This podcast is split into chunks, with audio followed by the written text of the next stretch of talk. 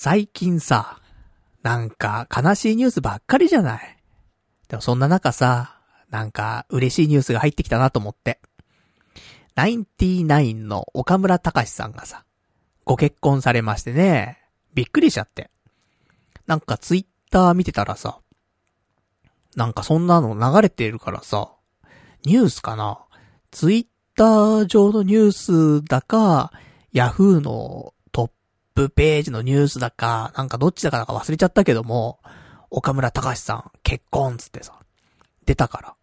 で、ちょうどさ、その、ナインティナインのオールナイト日本やってる時間でさ、ね、そこに合わせてきてさ、もうこれ、聞かざるを得ないじゃん、生放送。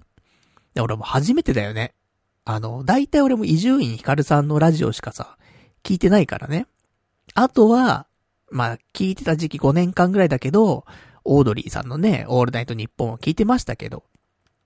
だからもう、今聞いてるのはね、伊集院さんだけだけど。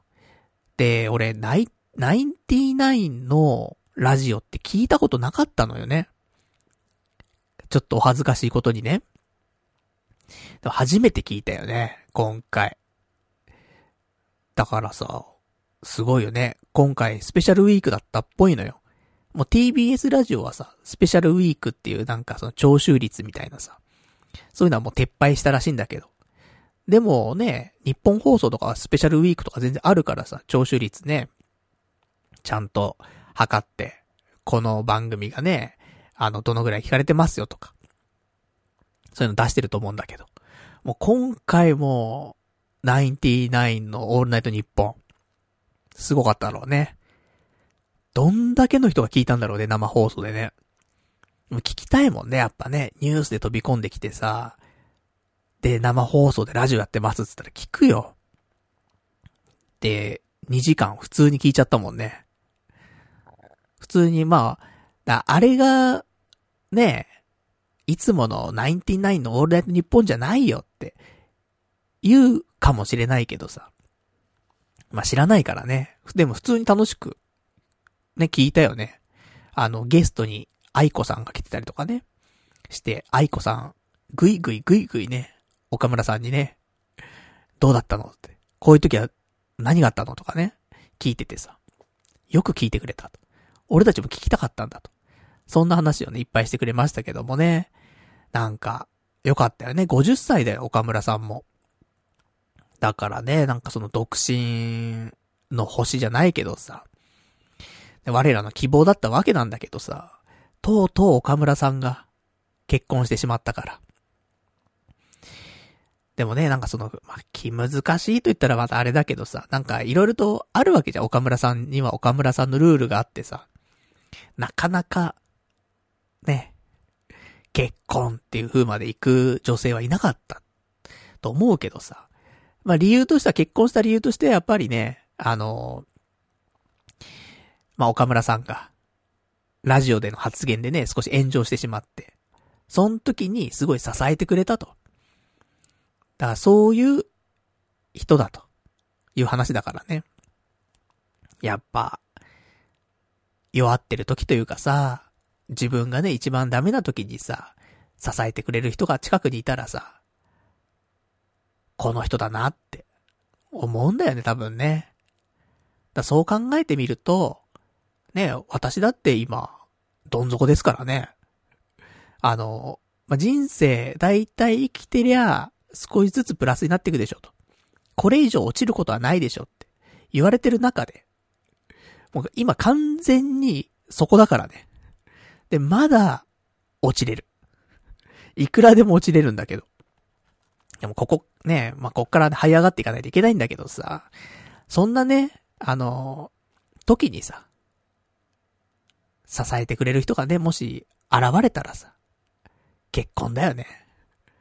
向こうは望んでないだろうけど、岡村さんはね、もう、テレビにも出て、お金を持ってて、ね、だ岡村さんのこだわりがあっただけの話だからね、結婚できなかったのはね。俺の場合そうじゃないからね。お金もない。ね。仕事もない。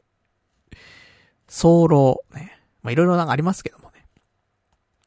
だそんなんでもね、まあちょっと、希望をね、持って、岡村さんも結婚したんだから、俺も頑張ろうって、思えるようにね、ちょっとやっていかないといけないなと思って。まあ、いいニュースだよね、ほんとね。うん。まあ、逆にね、裏切り者って思った人もいるかもしんないけど。いや、めでたいニュースだからさ、俺たちもね、岡村さんの後をね、ちゃんと追っていけるようにね、頑張っていきたいよね。こんなさ、なんか、童貞ネットっていうラジオだけどさ、もう多分、年齢層も高くなっちゃってんだよね。もう、童貞のやつが聞いてないから、本当に。もう11年やってんの、このラジオ。11年経ったらさ、最初から聞いてる人はさ、もう、童貞じゃないんだよ。彼女もいるよ。結婚してるよ。子供もいるよ、みんな。そんな感じになってきちゃってるからさ。あれなんだけどさ。でもね、あの、私は未だにね、彼女いないですし。まあ、童貞ではないけどもね。彼女はいないですしね。うん、まあ、童貞の気持ちはね、よくわかるからさ。もしね、まだまだ、あの、実は、11年、聞いてるけどラジオ。未だに童貞なんだと。彼女できないんだ。結婚できてないんだっていう人、もしいたらね、ちょっと一緒に頑張っていこう。ね、岡村さんが頑張ったんだから。俺たちも頑張っていこう。ね。そんなわけで、ね、童貞卒業できるようにね、彼女できるように、結婚できるようにね、頑張っていこうという、そんな、ね、ちょっと思いを込めてさ、今日は2時間やっていこうじゃないかという感じで、ね、えー、まあ、ラジオの方をね、お届けしたいと思いますから。ほんとね、まあ、ラジオやってる場合じゃねえだろと。パルナイト、お前は、職を探せと。無職なんだろうと。そういうお声も聞こえますがね。まあ、そんな話もしますよ。給食活動どうしてんだとかね。そんな話もしますから。まあ、ね、仕事しないとね、あの彼女もできないじゃない、やっぱり。嫌じゃん。働いてないの。働いてない人と私付きない、付き合えないわでしょ。逆に言ったら、え、働いてるの抱いてってなるからさ。ちょっと私もね、頑張って働きたいと思ってますからね。そんな、ね、無職、39歳がお送りする。嫌な、ね、嫌なラジオだな。まあ、そんなね、えー、自分を卑下してもしょうがないですけどもね。もう、これが、もう私と、なってしまってますからね。集大成が今ここだからね、結局ね、生きてきた。だからね、まあこれをね、ああだこと言ってもしょうがないんでね。俺ができるのは2時間、ね、ラジオをすること。もうこれしかできないんだから。ね、今日もやっていきたいと思いますんでね。よかったら最後まで聞いていただけたらと思います。それでは今日もやっていきたいと思います。パルナイトの童貞ネット、アットネトラジー。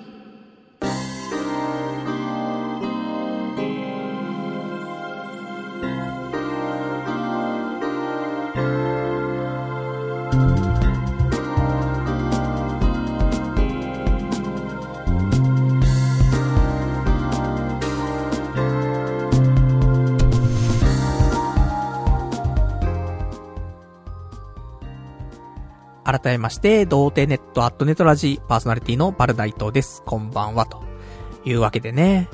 いや、ほんと、なんか悲しいニュースとかさ、嫌なニュースばっかりじゃない？世の中さ。だそんな中でね、あの、本当にいいニュース、ね、ハッピーなニュースでね、よかったなって私は思うわけですよ。世の中ね、やっぱね、ハッピーなニュースでいっぱいにしないとさ、なんか、暗いよ。本当に。社会が。まあ俺もね、叱りなんだけどさ、暗くなっちゃう。でも暗くな、たまにはいいよ。暗くなんないとさ、ずーっと頭がハッピーなやつはさ、それはそれで問題だからさ、やっぱね、時には暗くなるとか考えるってことは必要だけどさ、そればっかりじゃね、やっていけないから。やっぱ、せっかく生きてるんだったらハッピーにというところだからね。幸せ感じなくちゃっていうことなんでね。まあ、こういうニュースがね、増えていってくれることをね、願って、次はどうだろうね。今田耕司さんかね、結婚。どうなるんでしょうか。ねまあちょっと。あとね、声優さんとかも結婚したね。あの、アイドルマスターのさ、渋沢凛ちゃん役の声優さんがね、結婚したりとか。まあ結婚はおめでたいよ。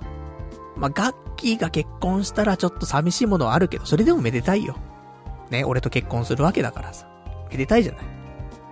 だからね、まあ、そういうハッピーなニュースでね、うん、ちょっとこういう暗い時期はさ、なんとかね、そういうのでね、乗り越えていきたいよねっていうところなんだけど、そんな今週でございますが、皆様はいかがお過ごしでしょうか私は、えー、もう一週間、なんか、本読んで、求人サイト見て、ね、そんなんで一週間があっという間に過ぎていくね。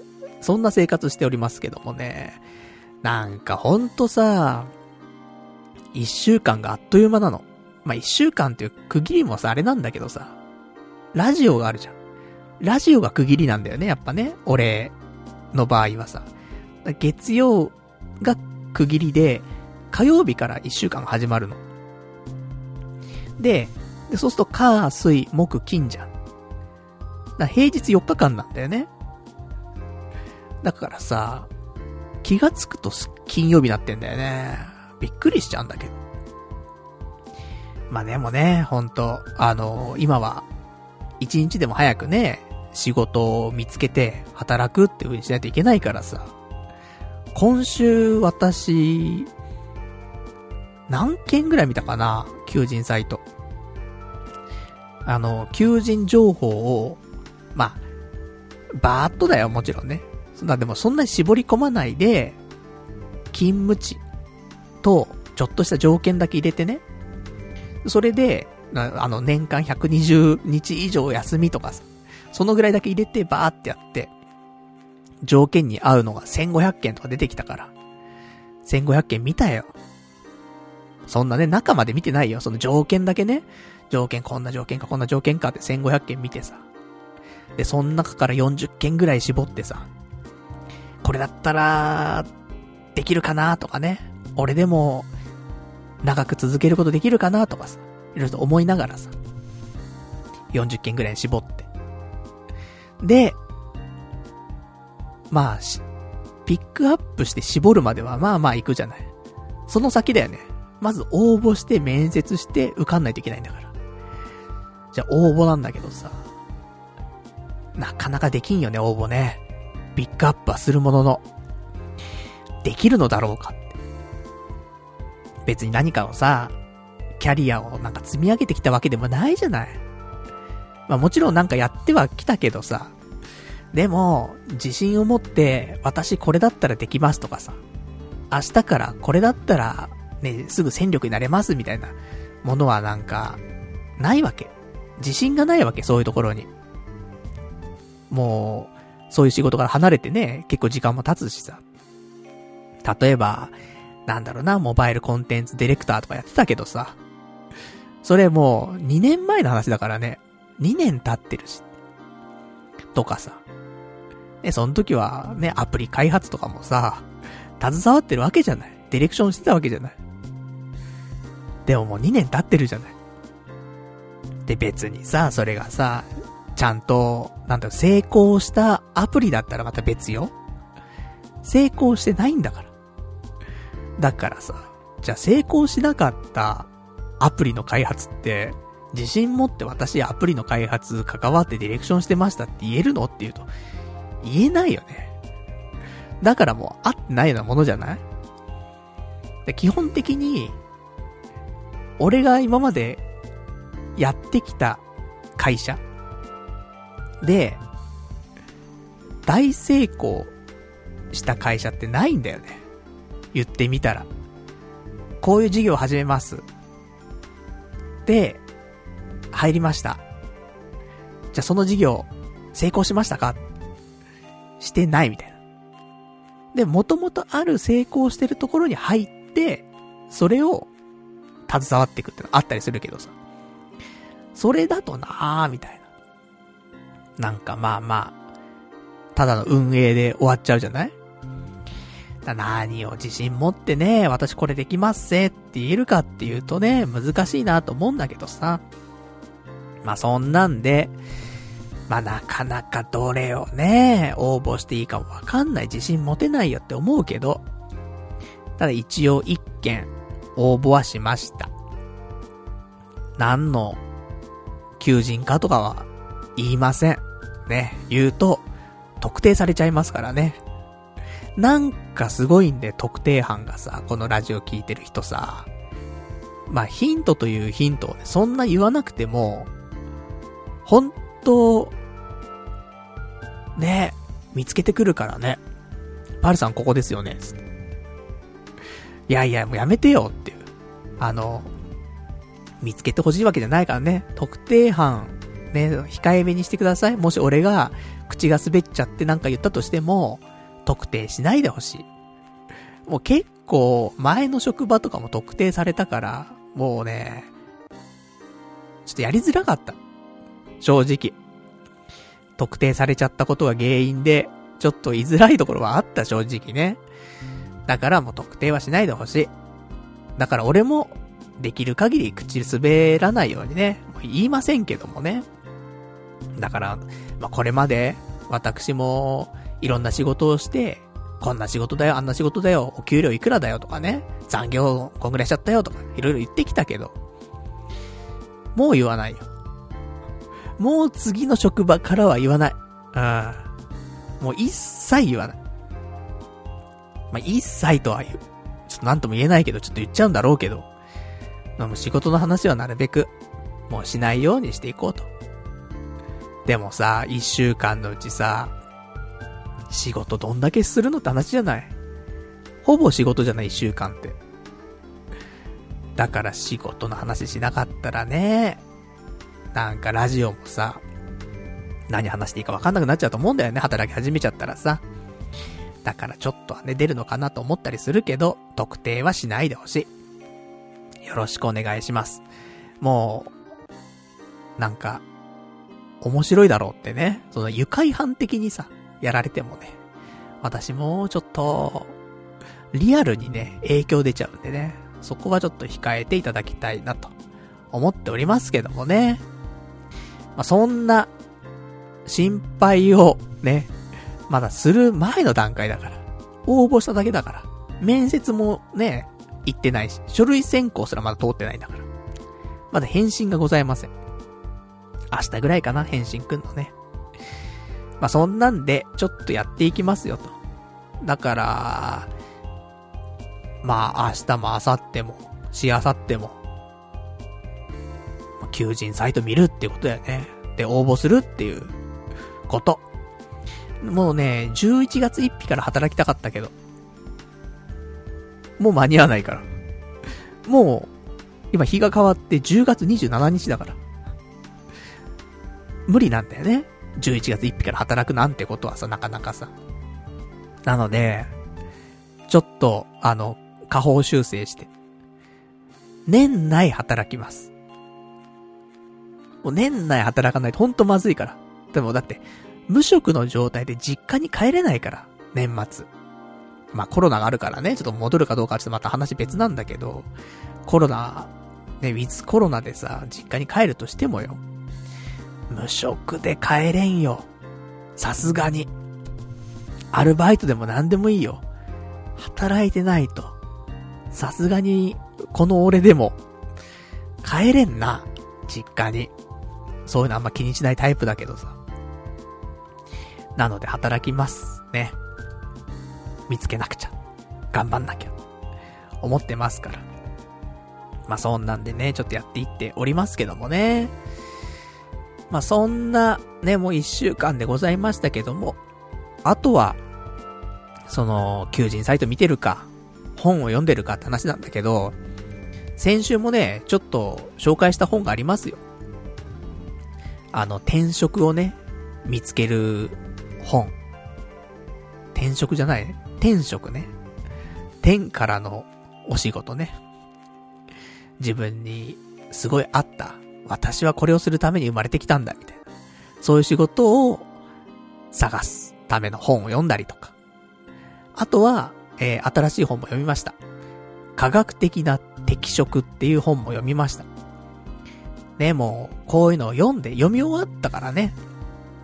こうやって、求人情報もね、ガンガンガンガン見てさ、これは俺に合ってる合ってない。まあ、合ってる合ってないっていうかね、俺が求めてるものなのかどうなのか、そういうのがね、ちょっと判断つくようになったのかなーって思ったりすんだけどね。まあそんなんで、ちょっと後でね、えー、読んだ本、ちょっと中身をピックアップしてね、えー、ご紹介もしたいと思いますんでね。まあ今回この2冊読んだけど、なんか仕事選び、悩んでる人いたら、あと転職しようかなって思ってる人いたら、この2冊読んでみるといい気がするね。うん。なんか、2つの側面で、そのちょっとオカルト的な考え方とデジタルな考え方が両方書いてあるから。だからそれを元にね。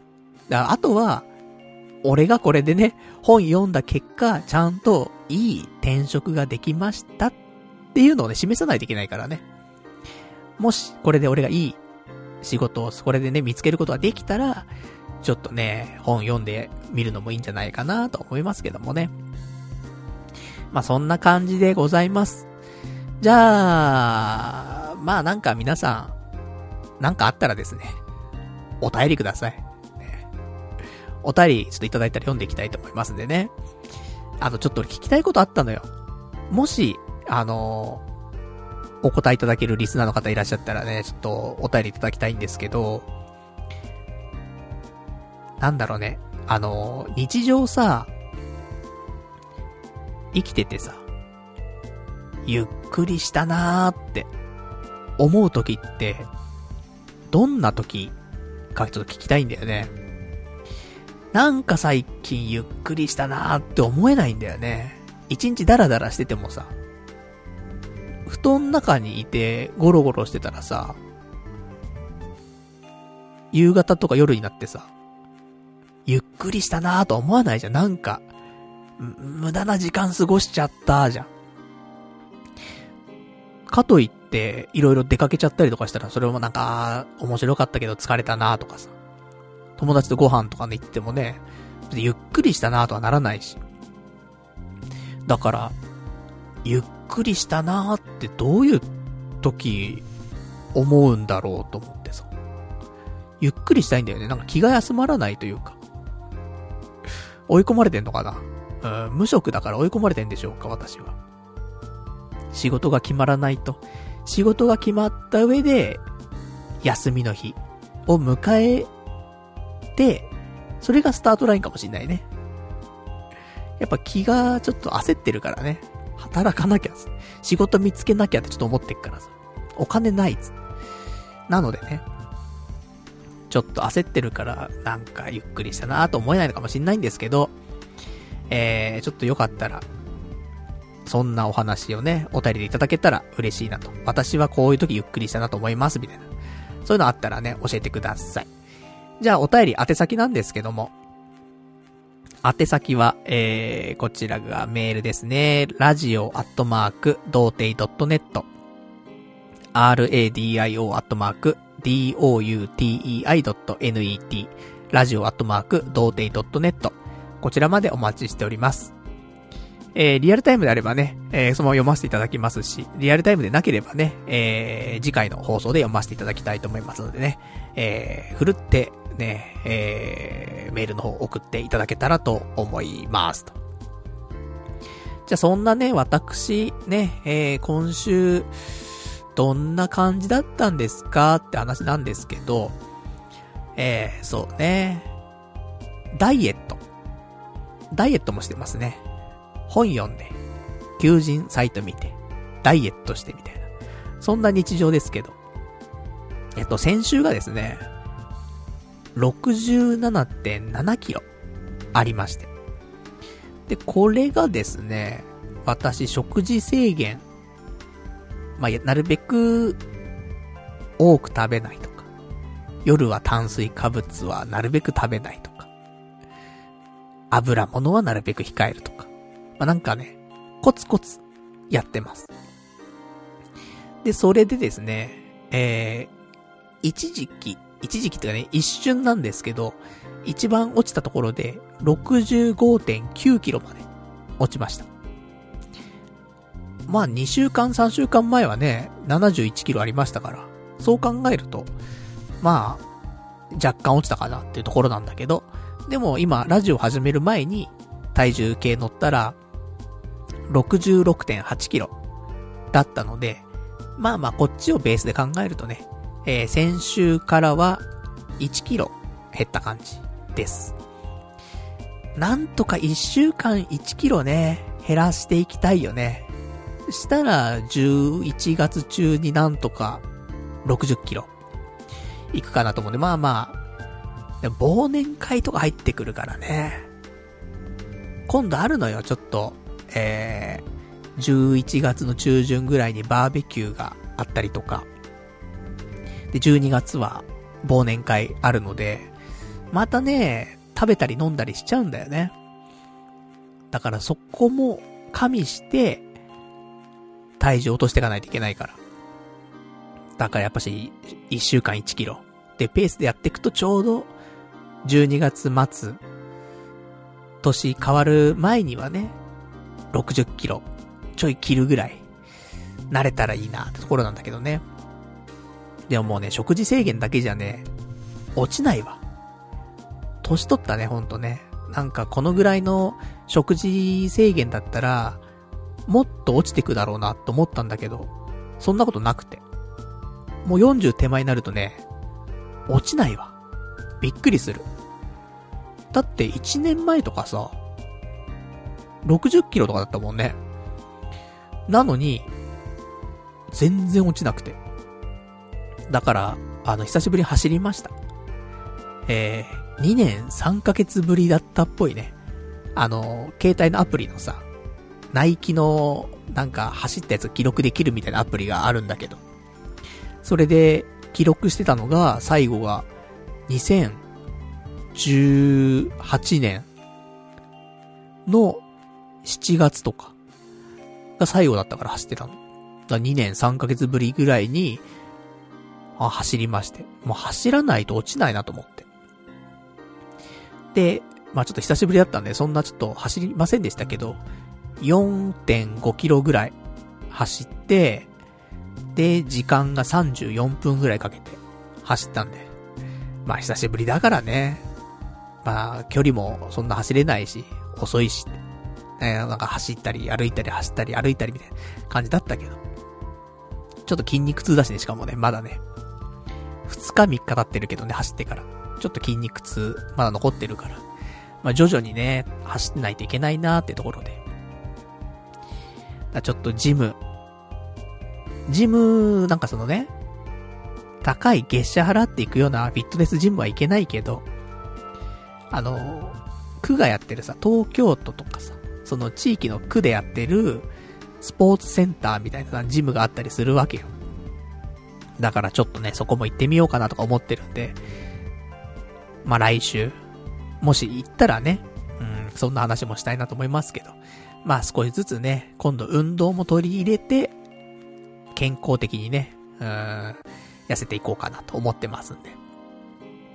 まあ60キロね、あの、執念でね、なんとかそこまでは持っていきますんで、年内。そこは、あの、ご安心いただけたらと思いますんでね。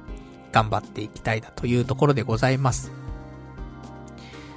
まあ、あとはですね、そうだな今週はね、その、で、最初の話でもさ、したけどさ、えー、ナインティナインのオールナイトニッポンね、聞いたっていう話したんだけど、他にもさ、今週、ほぼ聞いたことないラジオを聞いて、えー、山里亮太の不毛な議論。ね、TBS ラジオジャンクの枠ですけど、あの、俺、基本的にもうほんと伊集院さんオンリーのラジオっ子なわけよ。昔は聞いてたよ。あの、なんだろうな、小崎とかさ、岸谷五郎の東京レディオクラブとかさ。おじさんだな、本当に。何年前だ？岸谷五郎の東京レディオクラブってもう30年前ぐらいじゃないか。ちょっとね、まあ、そんな古い頃、小学校4年生ぐらいから、ラジオ聞いてて。なので、結構聞いてたんだけど、もう聞かなくなっちゃってね、全然ね。ほんと伊集院さんのラジオしか聞かなくなっちゃったんだけど。だからさ、山里亮太の不毛な議論も聞いてなかったわけ。でも今回、あの、ゲストに伊集院さんが来ると。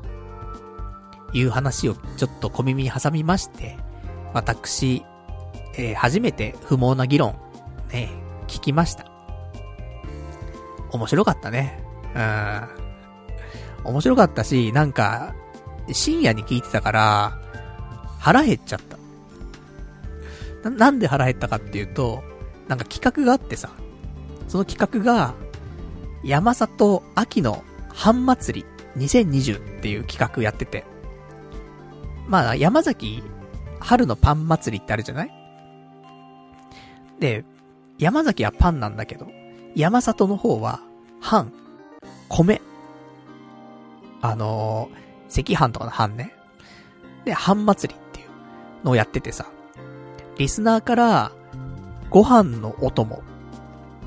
これがすごい、ご飯のお供に合うんですよってのを募集して、それを実際に食べてみて、もうどれが一番うまいんだと。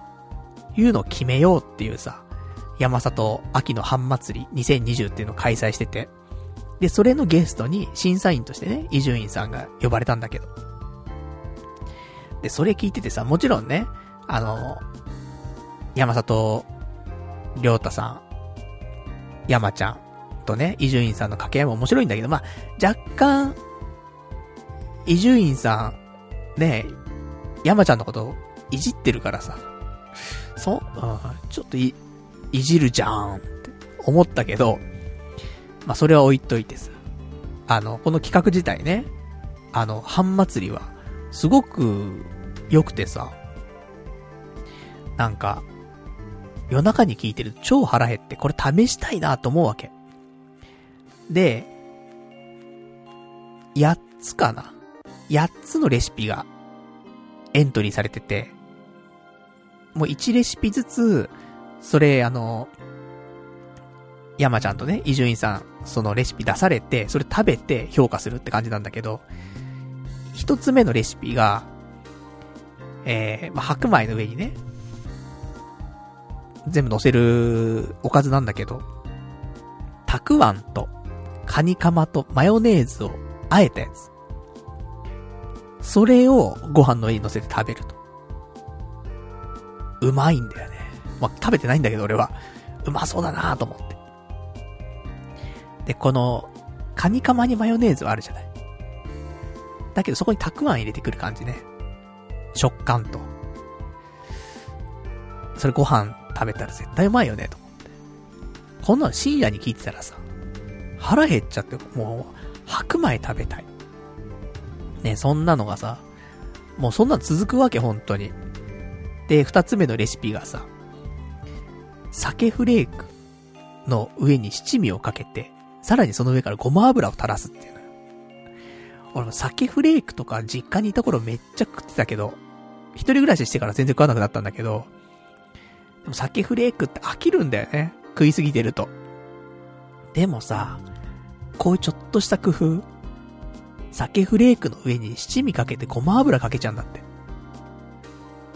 もう飽き飽きして鮭フレークもういいよって思ってたこの俺が、食べたいもんね。もうセブンイレブン行って、早くもうちょっと酒、酒フレーク買ってこようかなと思っちゃうぐらいだもん。いいなぁと思って。ちょっと食べてみたいよねと思って。腹減んなぁと思って。酒フレークとごま油だって。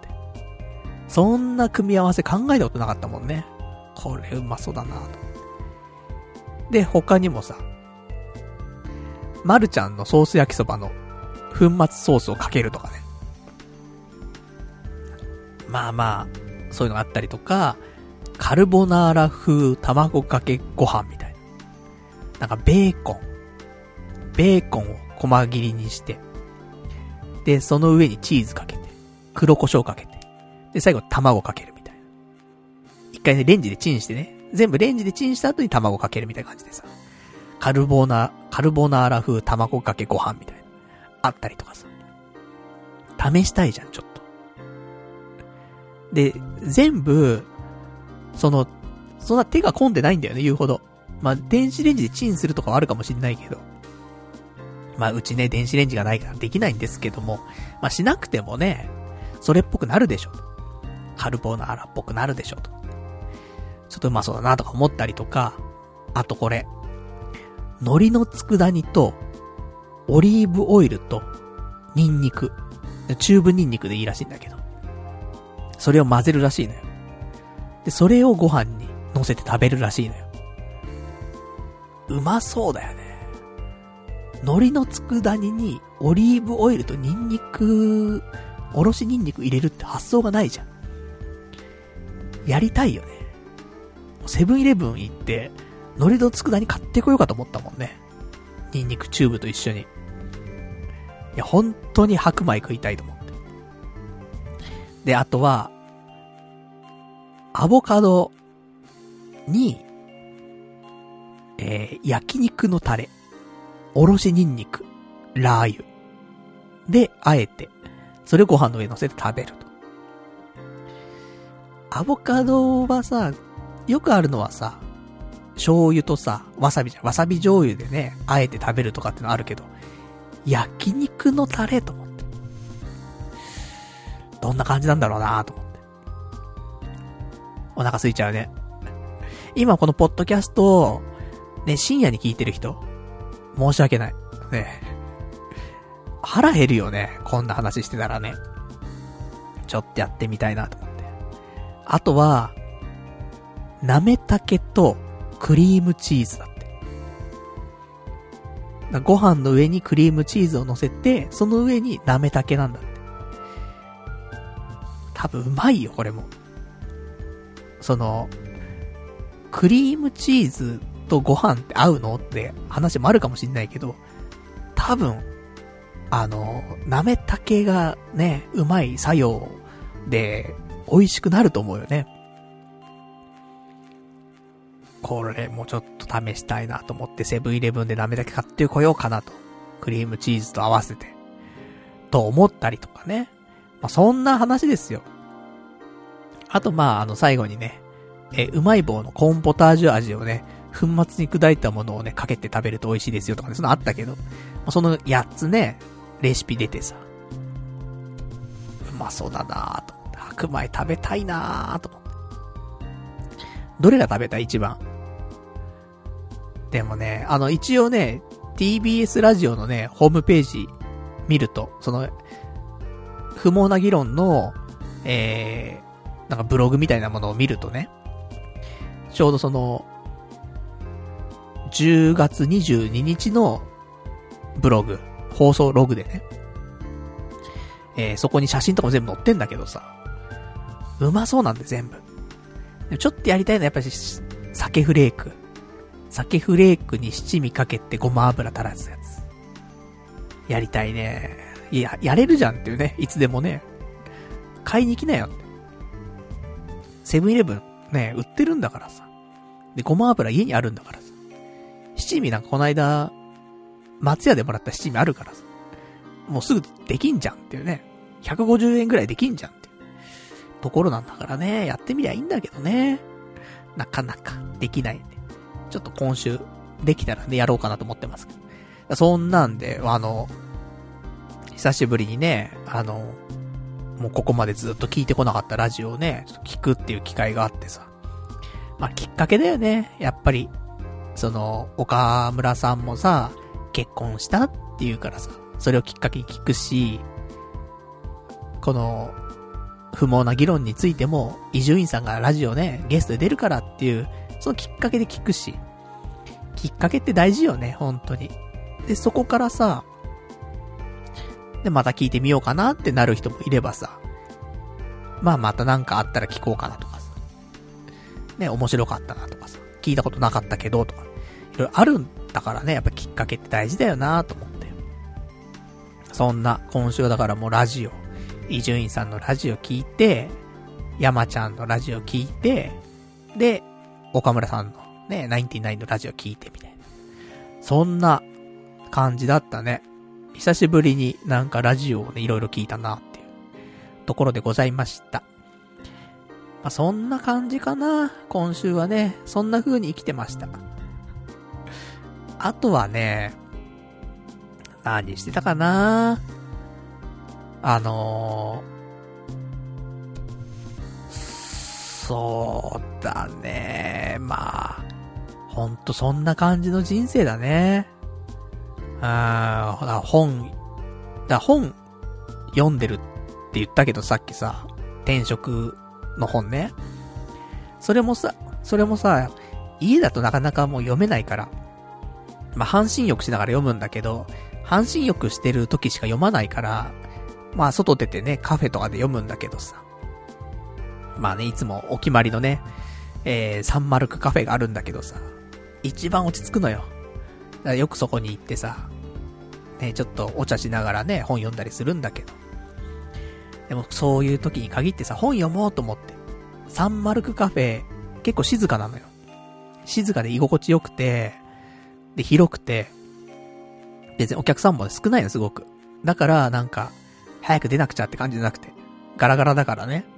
あの、結構、長いしてもね、そんなに、迷惑じゃないかなって感じられるようなね、カフェだからさ。だからそこでね、ちょっと本読もうと思ったら、そういう時に限ってさ、いつも静かなのに、うるさいやついいんだよね。この間、本当にあの、目の前というか、左斜め前に、まあなんか、円卓みたいなのあるわけよ。なんか、5、6人で座れるテーブル席があって、丸テーブルの周りに椅子があって、で、そこにさ、もうおばさんが6人よ。座ってて。うるさい。うん、本当に。もう、なんだろうね。あの、おばちゃんが集まった時の、あのうるささ。笑い声。うん。まあ、おばちゃんつったってさ、下手したら俺よりもね、若い可能性ありますよ。でもまあ、おばちゃんなんだよね。本当に。そんな笑い方みたいな。うるせえな、みたいな。みんなで笑うじゃん。一斉に笑うじゃん、ババアが。うるせえな、と。それもう話もさ、話し声もでかいからさ。カフ、ェだぜ。カフェ、わかるよ、喋るよ、カフェだからさ。でもさ、いつもは静かなカフェだぜ。そこでさ、大声でさ、喋ってさ、バカ笑いしてさ、いやーねーと思って。で、俺もなんかそういう、なんだろう。まあ、だったら外で本とか読むなよって話もあるんだけど、あの、別に雑音だったらいいのよ。その、適度な雑音だったら、それは平気なんだけど、もう近いから席がさ、もう声めっちゃ聞こえるわけ。話してる内容が聞こえちゃうわけ、すごく。そうするとさ、なかなか本の中身も入ってこないから、頭の中に。もうバーバーはほんとうるせえなと思って。まあ、かといってね、あの、俺がそのカフェから出ちゃうのもさ、あれだからさ、負けた感じするじゃん、少し。俺は勝つと思って。なんとかそこに居座ってさ、ババア帰れと思って。思いながら、ね、ちょっと祈りながらさ、待ってたら、もう結構時間経ってからね、ババアは帰りまして。でももう、これ以上長居するのはきついと思ってさ、ババアたち帰ってからね、まあ少ししたら私も出ましたけどね、店ね。なかなかでしたね。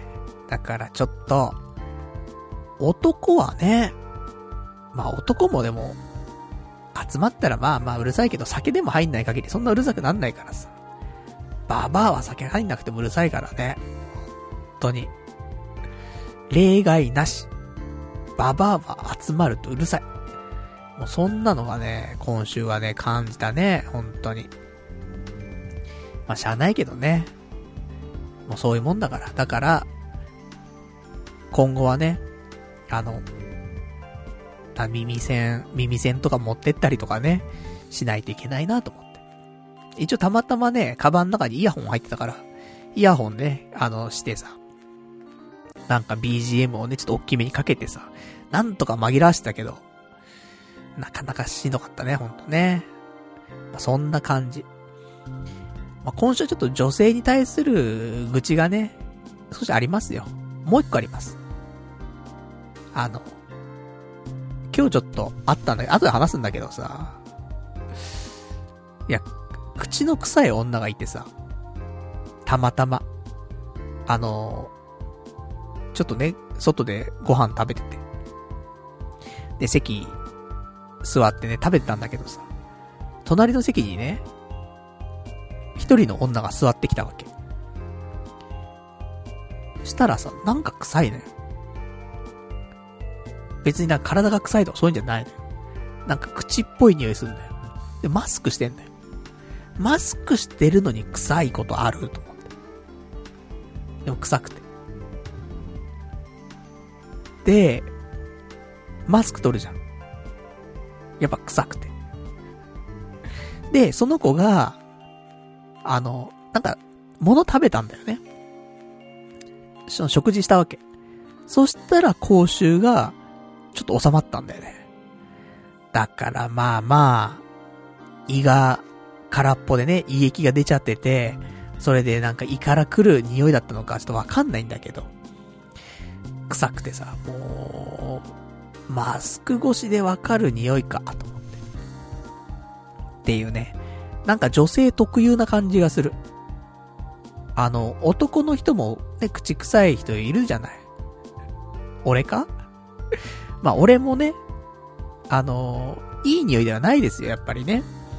だけどさ、その、耐えられる耐えられないっていうのあるじゃない？人間。で、それで言ったら、まあ、耐えられる臭さかなと思うのよ、俺の口臭は。あったとして。でもさ、中にはさ、ほんと、うんこみたいなさ、匂いする人いるじゃない？口。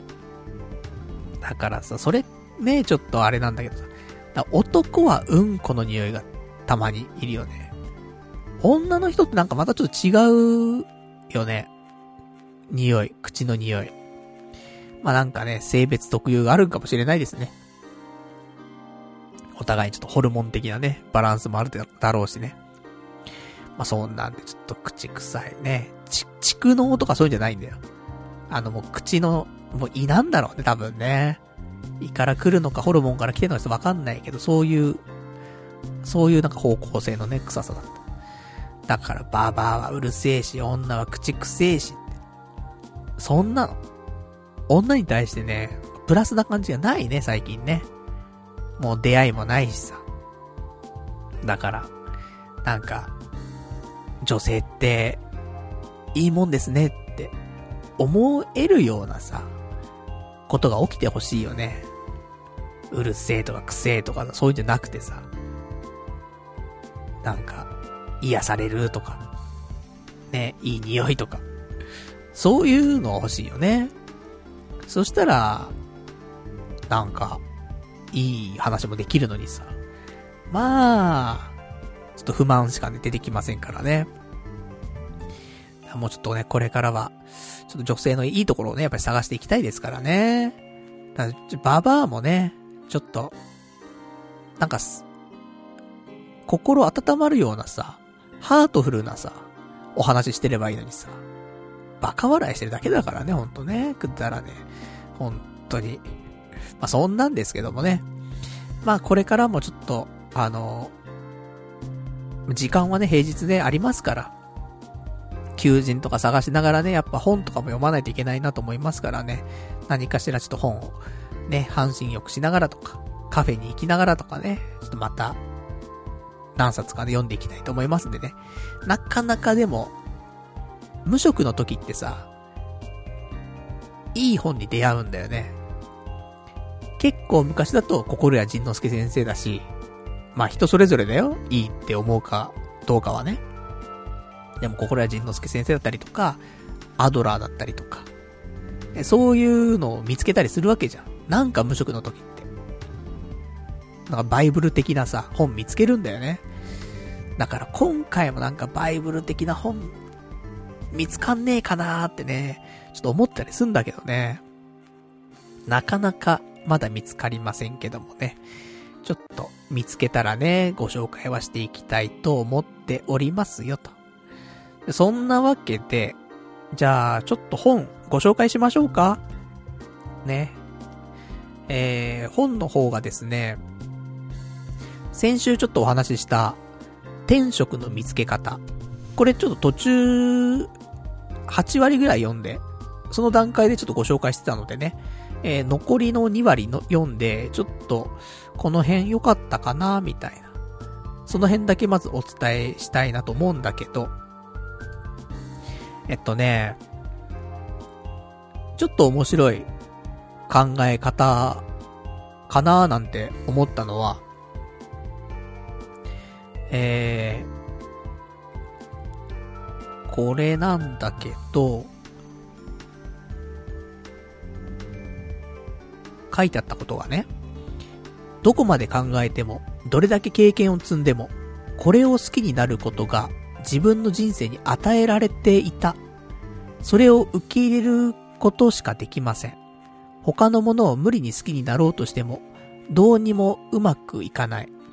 すぐお金になることを好きになりたいなんて、そう都合よくいかない。後になって考えてみれば当たり前のことかもしれません。っていう、やつ。何かというと、人間の好みとか、あるじゃない。好きとか嫌いとか。そういうのって結局は、生まれてきた時に、もう決まってるわけだよね。その、DNA にも刻まれてるわけじゃない。だから、なんだろうな。もう、だこの動物が好きっていう子がいればさ、電車が好きって子がいたりとかさ、おは、お花が好きとかね、自然が好きとかっていうね、そういういろんな子がいたりするけど、それって、もう、なんだよ、もう、生まれてきた時にある程度、こういう気質の子だよってのはあるわけじゃない。それと同じように、もう、人生始まった時に、これを好きになることが自分の人生に与えられていたっていう考え方。だから例えば、今言った通りだよね。だから、車が好きとか、っていうことが生まれた瞬間に、もう人生に与えられていた、とする。っていう考え方。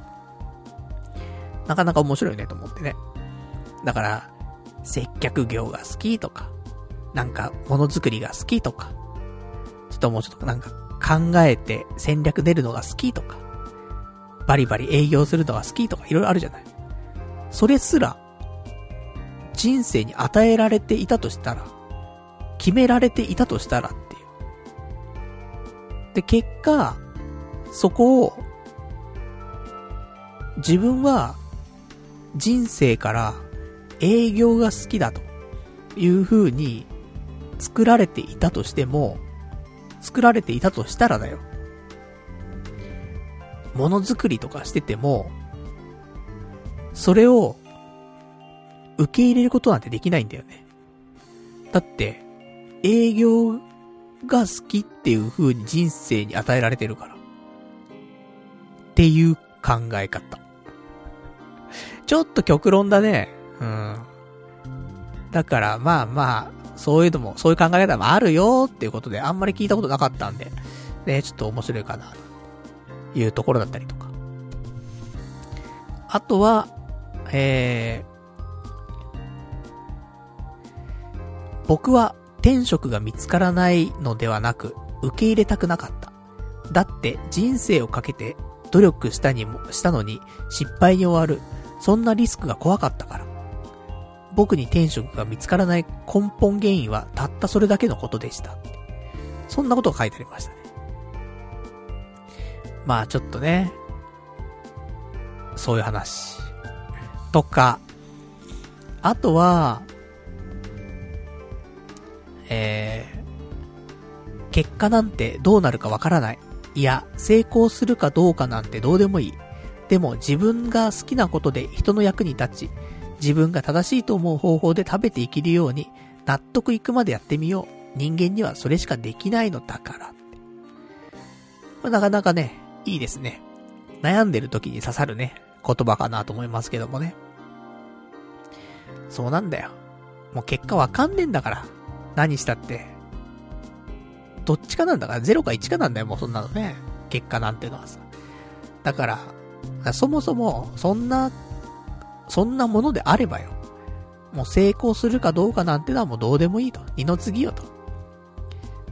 ただ、自分の好きなことで人の役に立って、で、自分が正しいと思う方法で食べていけるように、納得いくまでやろうよって。ね、そういう話よ。なんかでもここだけ聞くと、好きなことだけして生きていく感じがしちゃうね。うん。まあ、なかなかみんな言ってることは一緒なのかもしれないね。ほんと、こっち系のね。そう、ちょっとオカルトじゃないけどさ。そういう話する人はね、こういう方向性の話を、ちょっとしがち、みたいな、ところはありますけども。あとは、えー、これが最後かな。自分の好きなことを大事にすること。自分自身に嘘をつかずに自分が本当に正しいと思うことを不安があっても行動していくこと。先延ばしせずにさっさと行動すること。少しでいいから人の役に立つこと。やましい気持ちになる仕事はしないこと。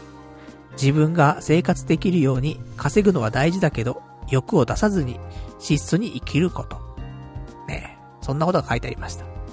なんか、説法のようですね、なんかね。ちょっと悟りを開いてる人のね、発言のようにも感じますけども。そうなんだよね。自分の好きなことを大事にすることっていう、こういう表現がいいね。なんか、自分の好きなことを信じてやってれば、絶対成功するとかっていう言葉ではなくて、大事にするっていうそういう言葉がなんか、ちょっといいなって思うね。うん。言葉のチョイスが、私は好きかなと思いますけどね。だから、いいのよ、好きなことで、まあ、結果ね、うまくいかなかったりとか、成功しなかったりとか、食ってけねえとかいろいろあるかもしんないけど。でも好きなこと、大事に、ね、していきたいね。ほんと。だから、なんだろうね。みんな、それぞれ好きなことあると思うけど、なんかそれがね、生きていけば生きていくほど、どんどん、なんか薄くなっていくというかさ、好きだった気持ちもね、少しずつ減っていくわけじゃない。で、あれ好きだったんだけど、もう全然興味ないなとかもあったりするけど、なんか、ね、できれば、今好きだったこととか、まあ、過去好きだったことでもいいよね。ちょっと思い返してみて大事にね、してみるのもいい気はするよね。うん。なんか少し、この一文だけでもね、心に引っかかるというか、ね、感じるところはあったかなーって思ったりはしましたって話。で、これが天職の話。で、もう一個の適職の話ね。えー、今週読んだ本。その、科学的な適職っていうね、本なんだけど。これに関してはですね、あの、もう科学的に、こういう風に選びましょうというのがあって、そのもう論文とか科学的根拠に基づいて、で、間違いが限りなく少ないだろうという正解に限りなく近い選択をしましょうという本で、だから、ほんと俺迷ったの。先にこっちのデジタルなね、そういう科学的根拠に基づいた適色の本を読んで、読んじゃおうかなと思ったんだけど、これを読んじゃったら、他の本全部排除されちゃうから、オカルトのね、考え方とか。だから先にちょっとオカルトっぽい天職の方を読んで、その上で、このね、オカルトからデジタルに、ちょっと移行しようかなとその両方のね、考え方は持てるからさ。と思ってその順番で読んだっていうね、ところあります。で、ここで言っている、あの、いくつかね、話があるんだけど、まず、えー、最初に言われるところが、幻想から目覚めてくださいと。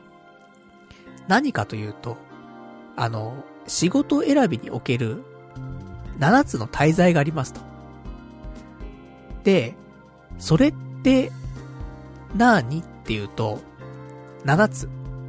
えー、これを、なんていうの？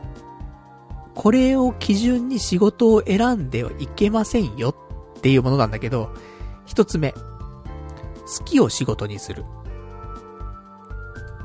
ねえ、みんな好きを仕事にしなさいって言うわけじゃん。心や仁之助先生だって言うわけですよ。でも違いますよと。好きを仕事にするっていうのはやめましょうと。あと、給料の多さで選ぶのもやめましょう。で、三つ目。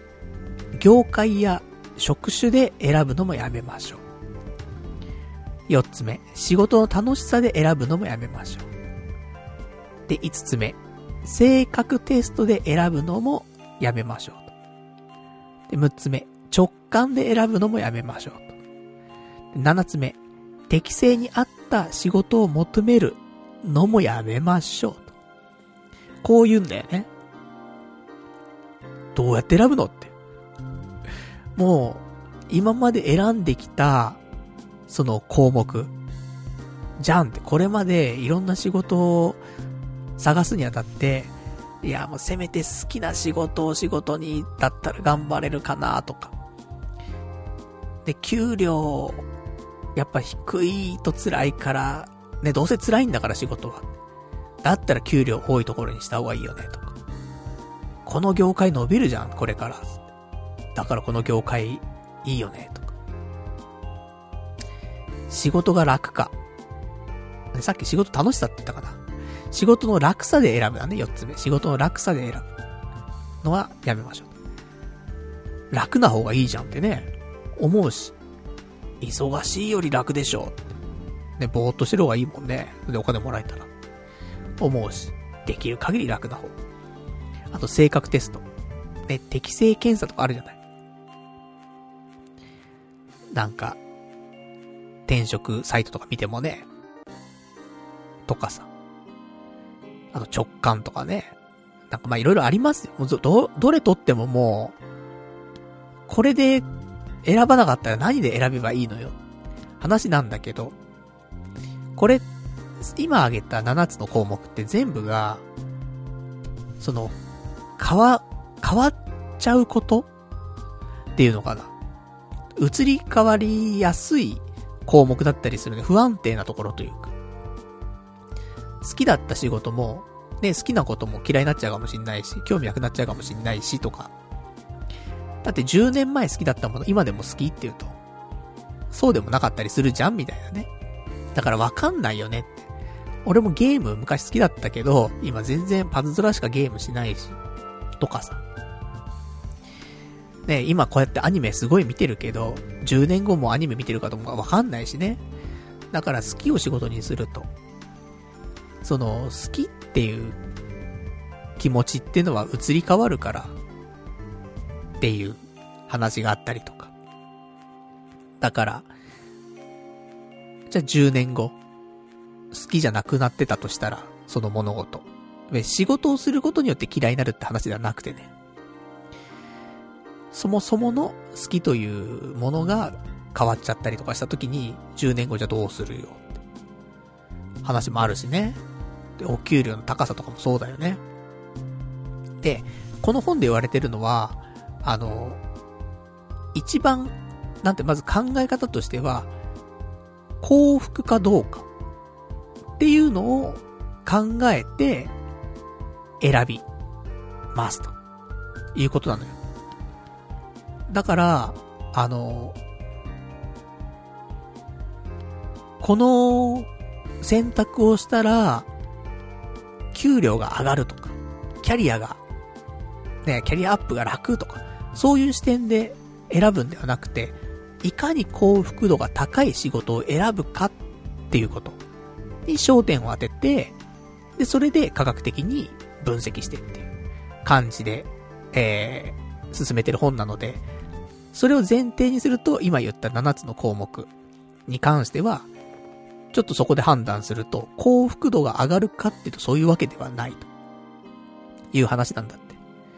給料がいくら多くても、もう、ある一定の給料まで行くと、幸福度ってほぼ変わんないんだって。とかさ。だから、もちろん少ないとね、少ないで、それは困っちゃうんだけど、最低限ある中で、もうお給料を、その、一つの項目にして考えちゃうと、幸福度は、ちょっと違いますよ。他のところ見た方が幸福度は上がりますよ。って話だったりとかね、まあいろいろありますよ。なので、じゃあどういうところで幸福度が決まるのっていうと、この7つの特目ってのあって。で、1つ目が、自由かどうか。仕事の内容や働き方に裁量権があるとかね。そういうこと、自由かどうか。で、2つ目が達成。その前に進んでいる感覚を得られているかどうか。で、3つ目が焦点。モチベーションタイプに合っているかどうか。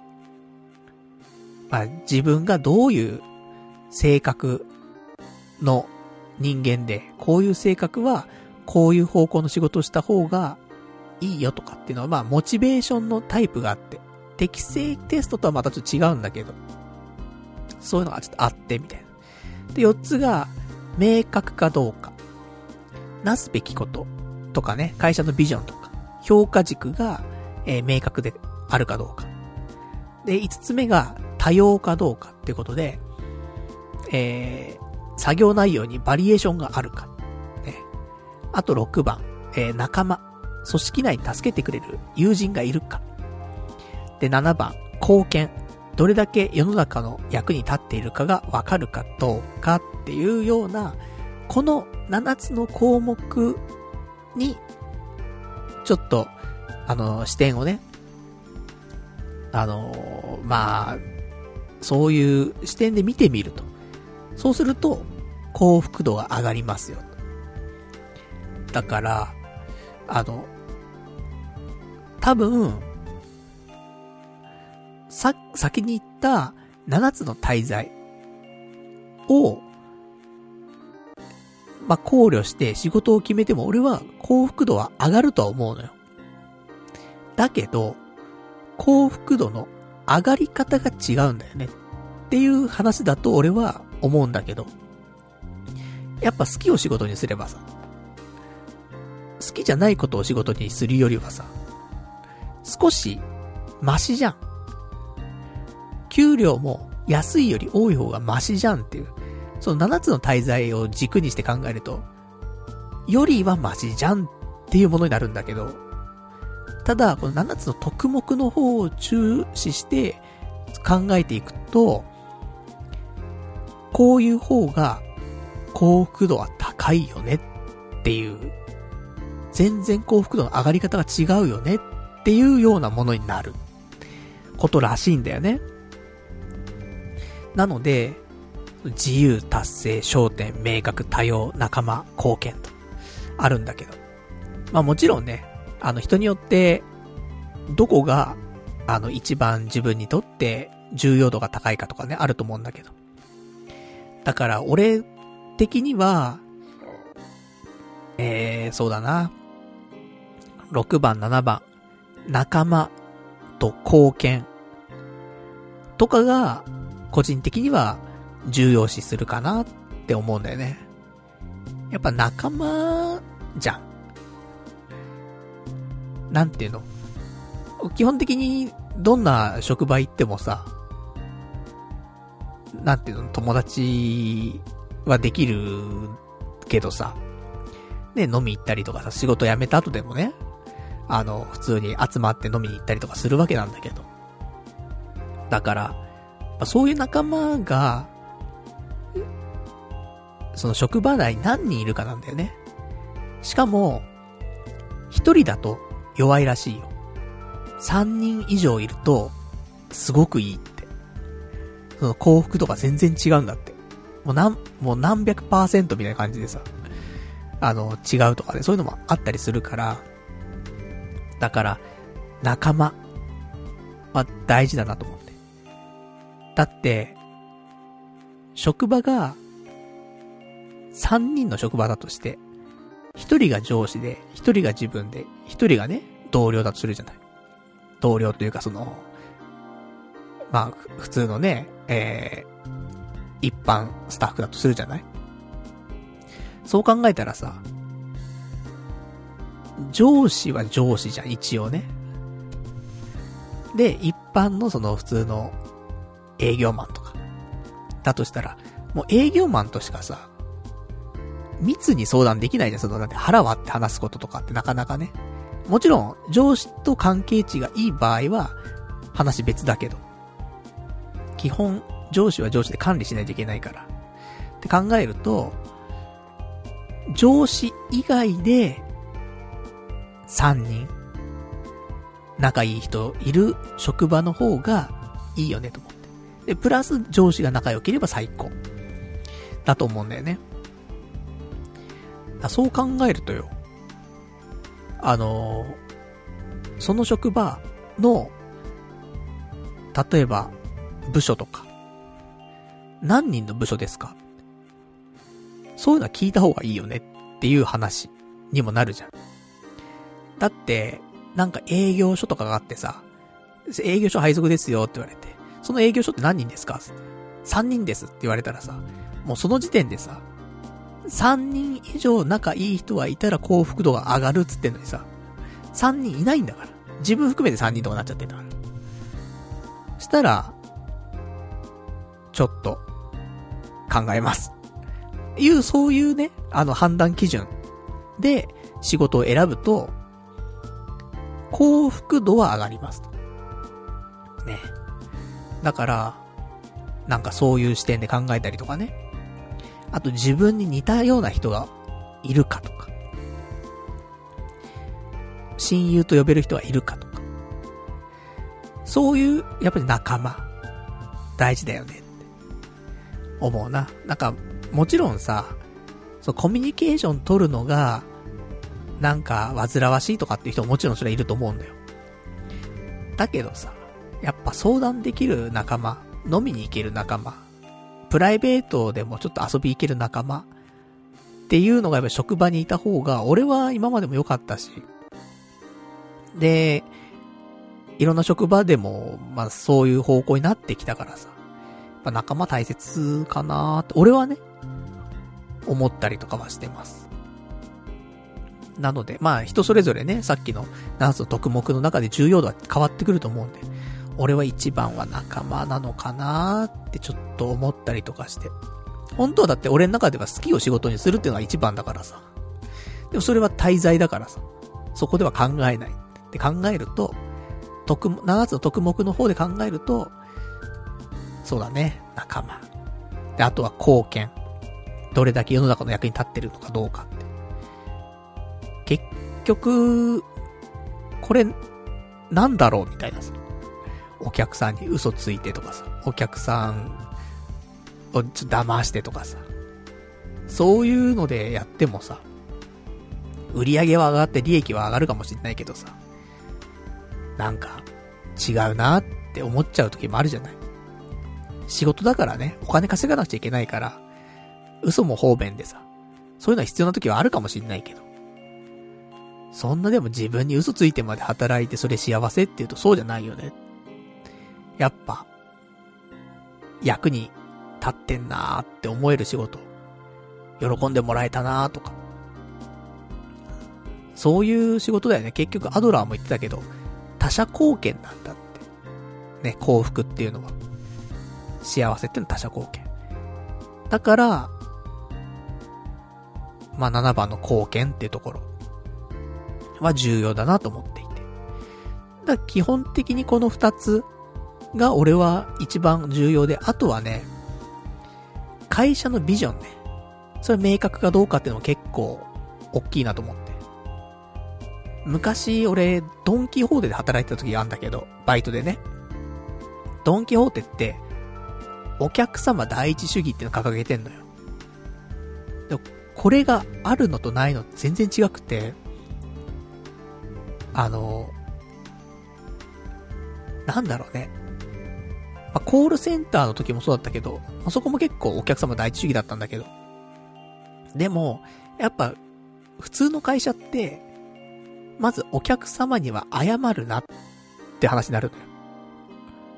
だって、どっちが悪いかなんてまだわかんないし。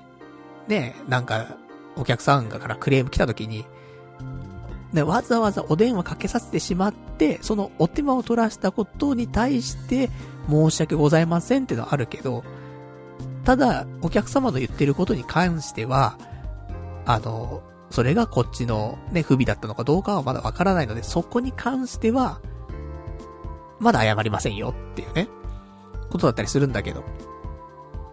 でも、ドンキホーテはどちらかというと、お客様が言ってるんであればもうお客様第一だから。あまり疑わずに、お客様を優先して対応するんだよね。今もそうかちょっとわかんないけど。だから、迷わないんだよね。こっちも対応が。その、これって返、返品とかって、ダメだよなーとかさ、思うじゃん。でも多分受け付けるよね。ドンキホーテだと。だ、アマゾンとかもそうだよね。お客様も、あの、ドンキホーテだと表現が、お客様第一主義って表現だけど、アマゾンって顧客第一主義っていう考え方だから、アマゾンも、返品、大体 OK じゃない。だから、対応がもう明確になるんだよね。どっちかな、どっちかなとか迷わなくて済んだりとか。だからビジョンがあるとすごい働きやすいから、ストレスが溜まりづらいよね。とかそういうのもあるから。なんかそういうところで仕事を決めるといいよ、みたいな。だったりとかするから。あと、ね、同じことばっかりしてると、飽きちゃったりとか。これ何のために、ね、何の役に立ってんだろうとかなっちゃうから、その作業内容にバリエーションがあるかどうか。だから、どんだけ仕事に関われているかどうかっていうのは結構重要ですよってことで。例えばさ、俺ね、前、アプリの開発とかに携わってたけどさ、開発っていうかまあまあ、企画運営みたいなね、やってたけどさ。でも、それって本当にもう1から10まで関われてるわけよ。だから充実感はあったよね。本当に1から10だもんね。その、開発会社もあれば、社内のシステム部署もあれば、デザイナーともやって、ね、コンテンツの他のね、他社のところとやり、やったりとかして、あと開発会社とね、やり取りしたりとか、まあ、いろんなことがさ、全部、関われたから、すごく充実感はあっただけど。でもこれがさ、本当に一個だけの作業しかやらないってなると、楽ではあるけど、何のためにこの作業があるんだろうみたいな、なっちゃうところもあるんだよね。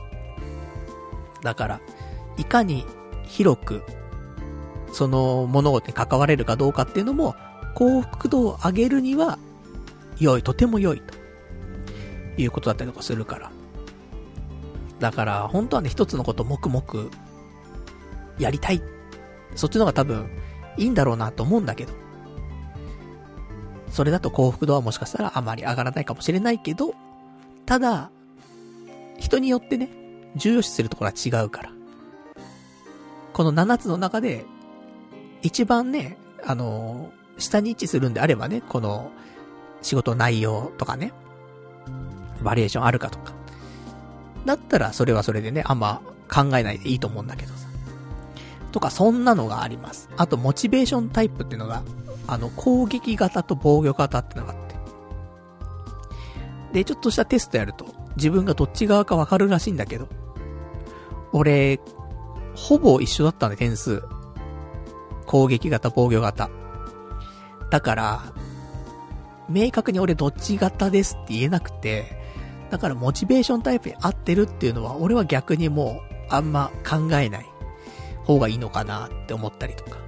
よくあるじゃん。こういう性格の人は、あの、デザイナーが向いてますとか、芸術家が向いてますとか、事務員が向いてますとか、なんかあるじゃない。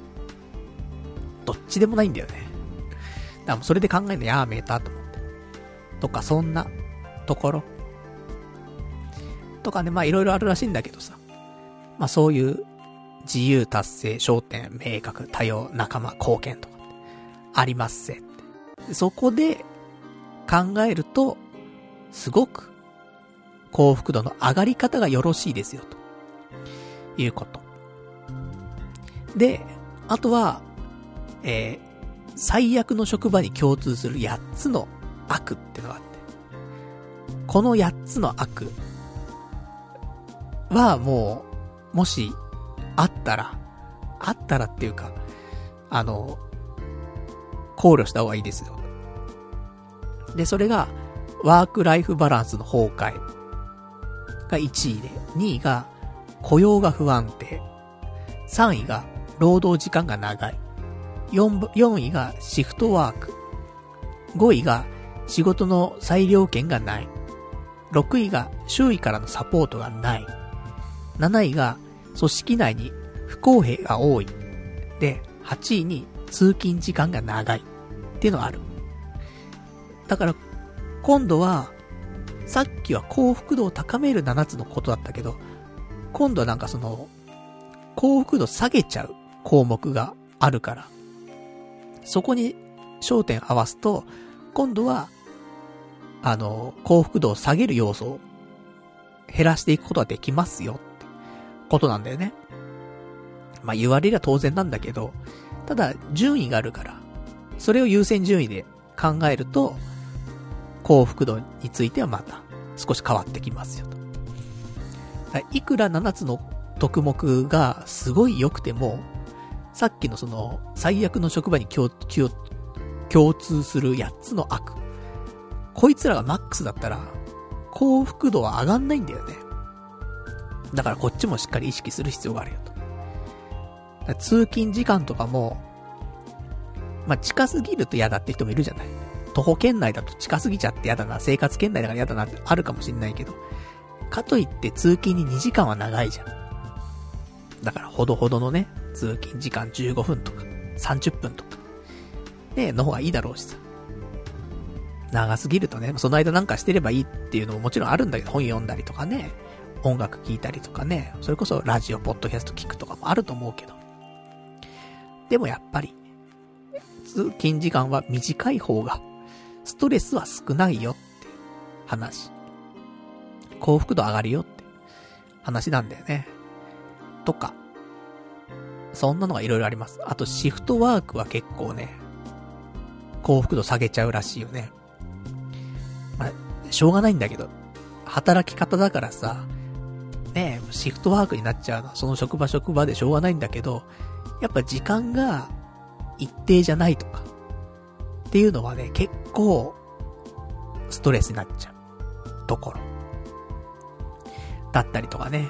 まあしょうがないけどね、それについては、仕事によってどうしてももうシフトワークになっちゃうっていうのは絶対あるからさ。もうここはもうしょうがない。飲むしかないってあるかもしんないけど。だそれ、じゃあそこを飲むから他のところを全部ね、改善しようとか。もうそういうのもね、できると思うからさ。なんかそんなのが書いてあります。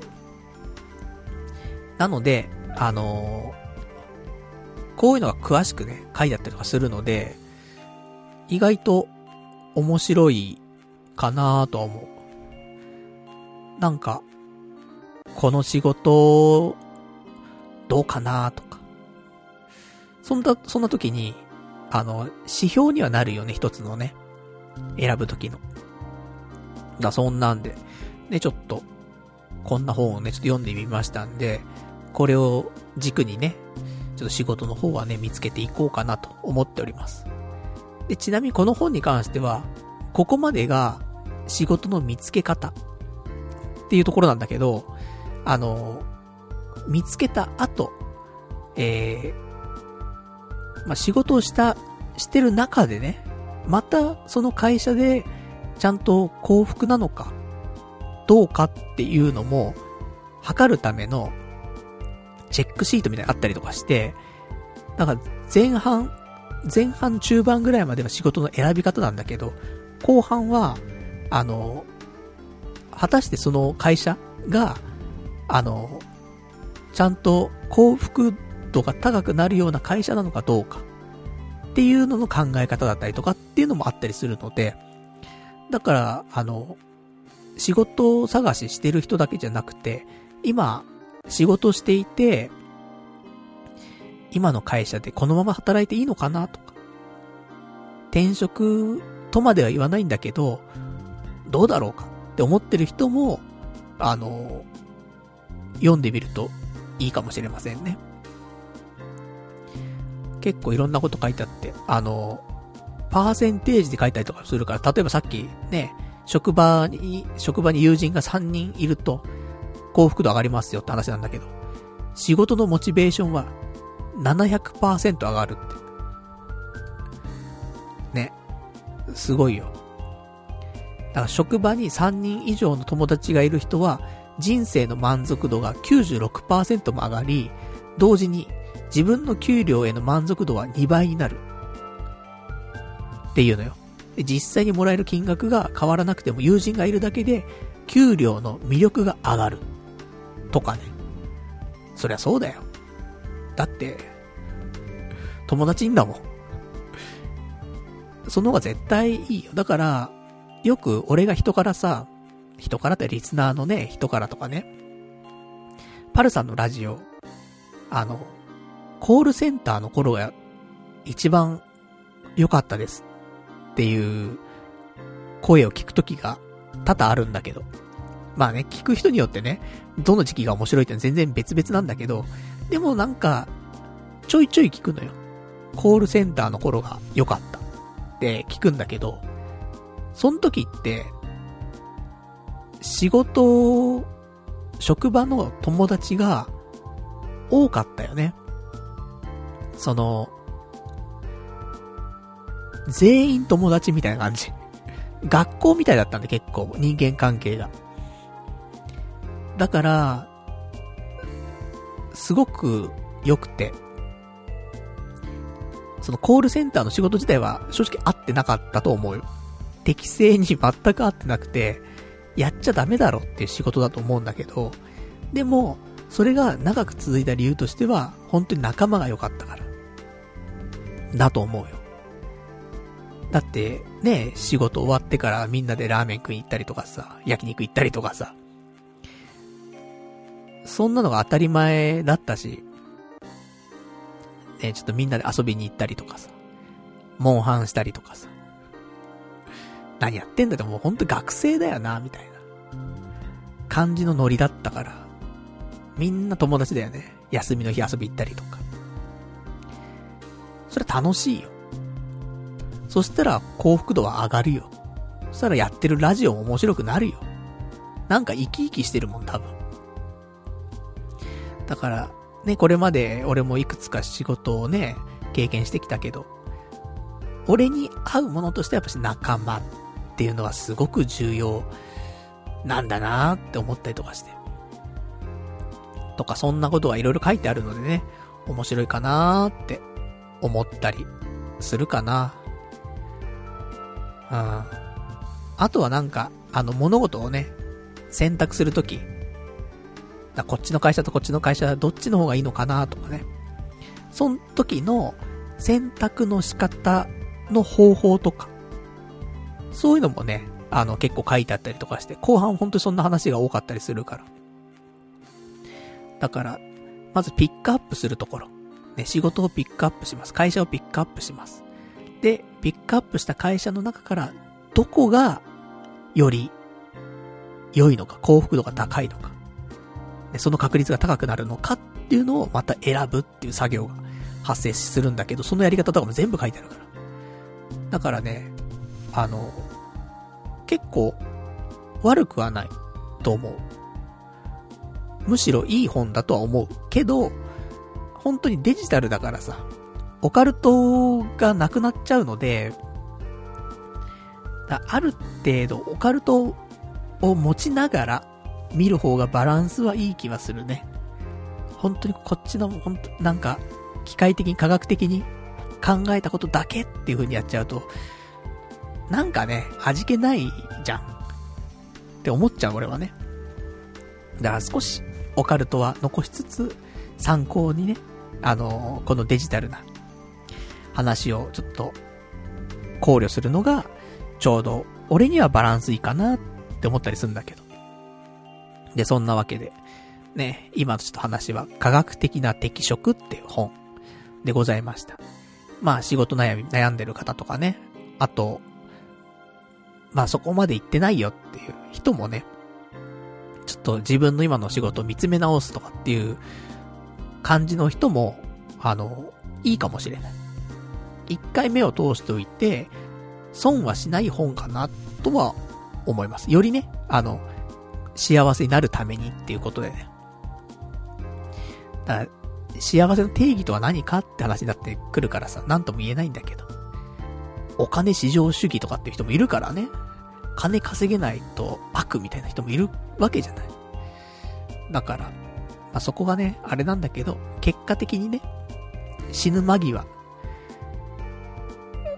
幸せだったなって、言え、限りなく言える仕事選びっていうのがね、この本見るとわかるかなって思うので、まあそういうところでね、えー、ぼちぼちおすすめかなと思いますんで、まあ、よかったらちょっと目を通してみるとよろしいんじゃないでしょうかというお話でございます。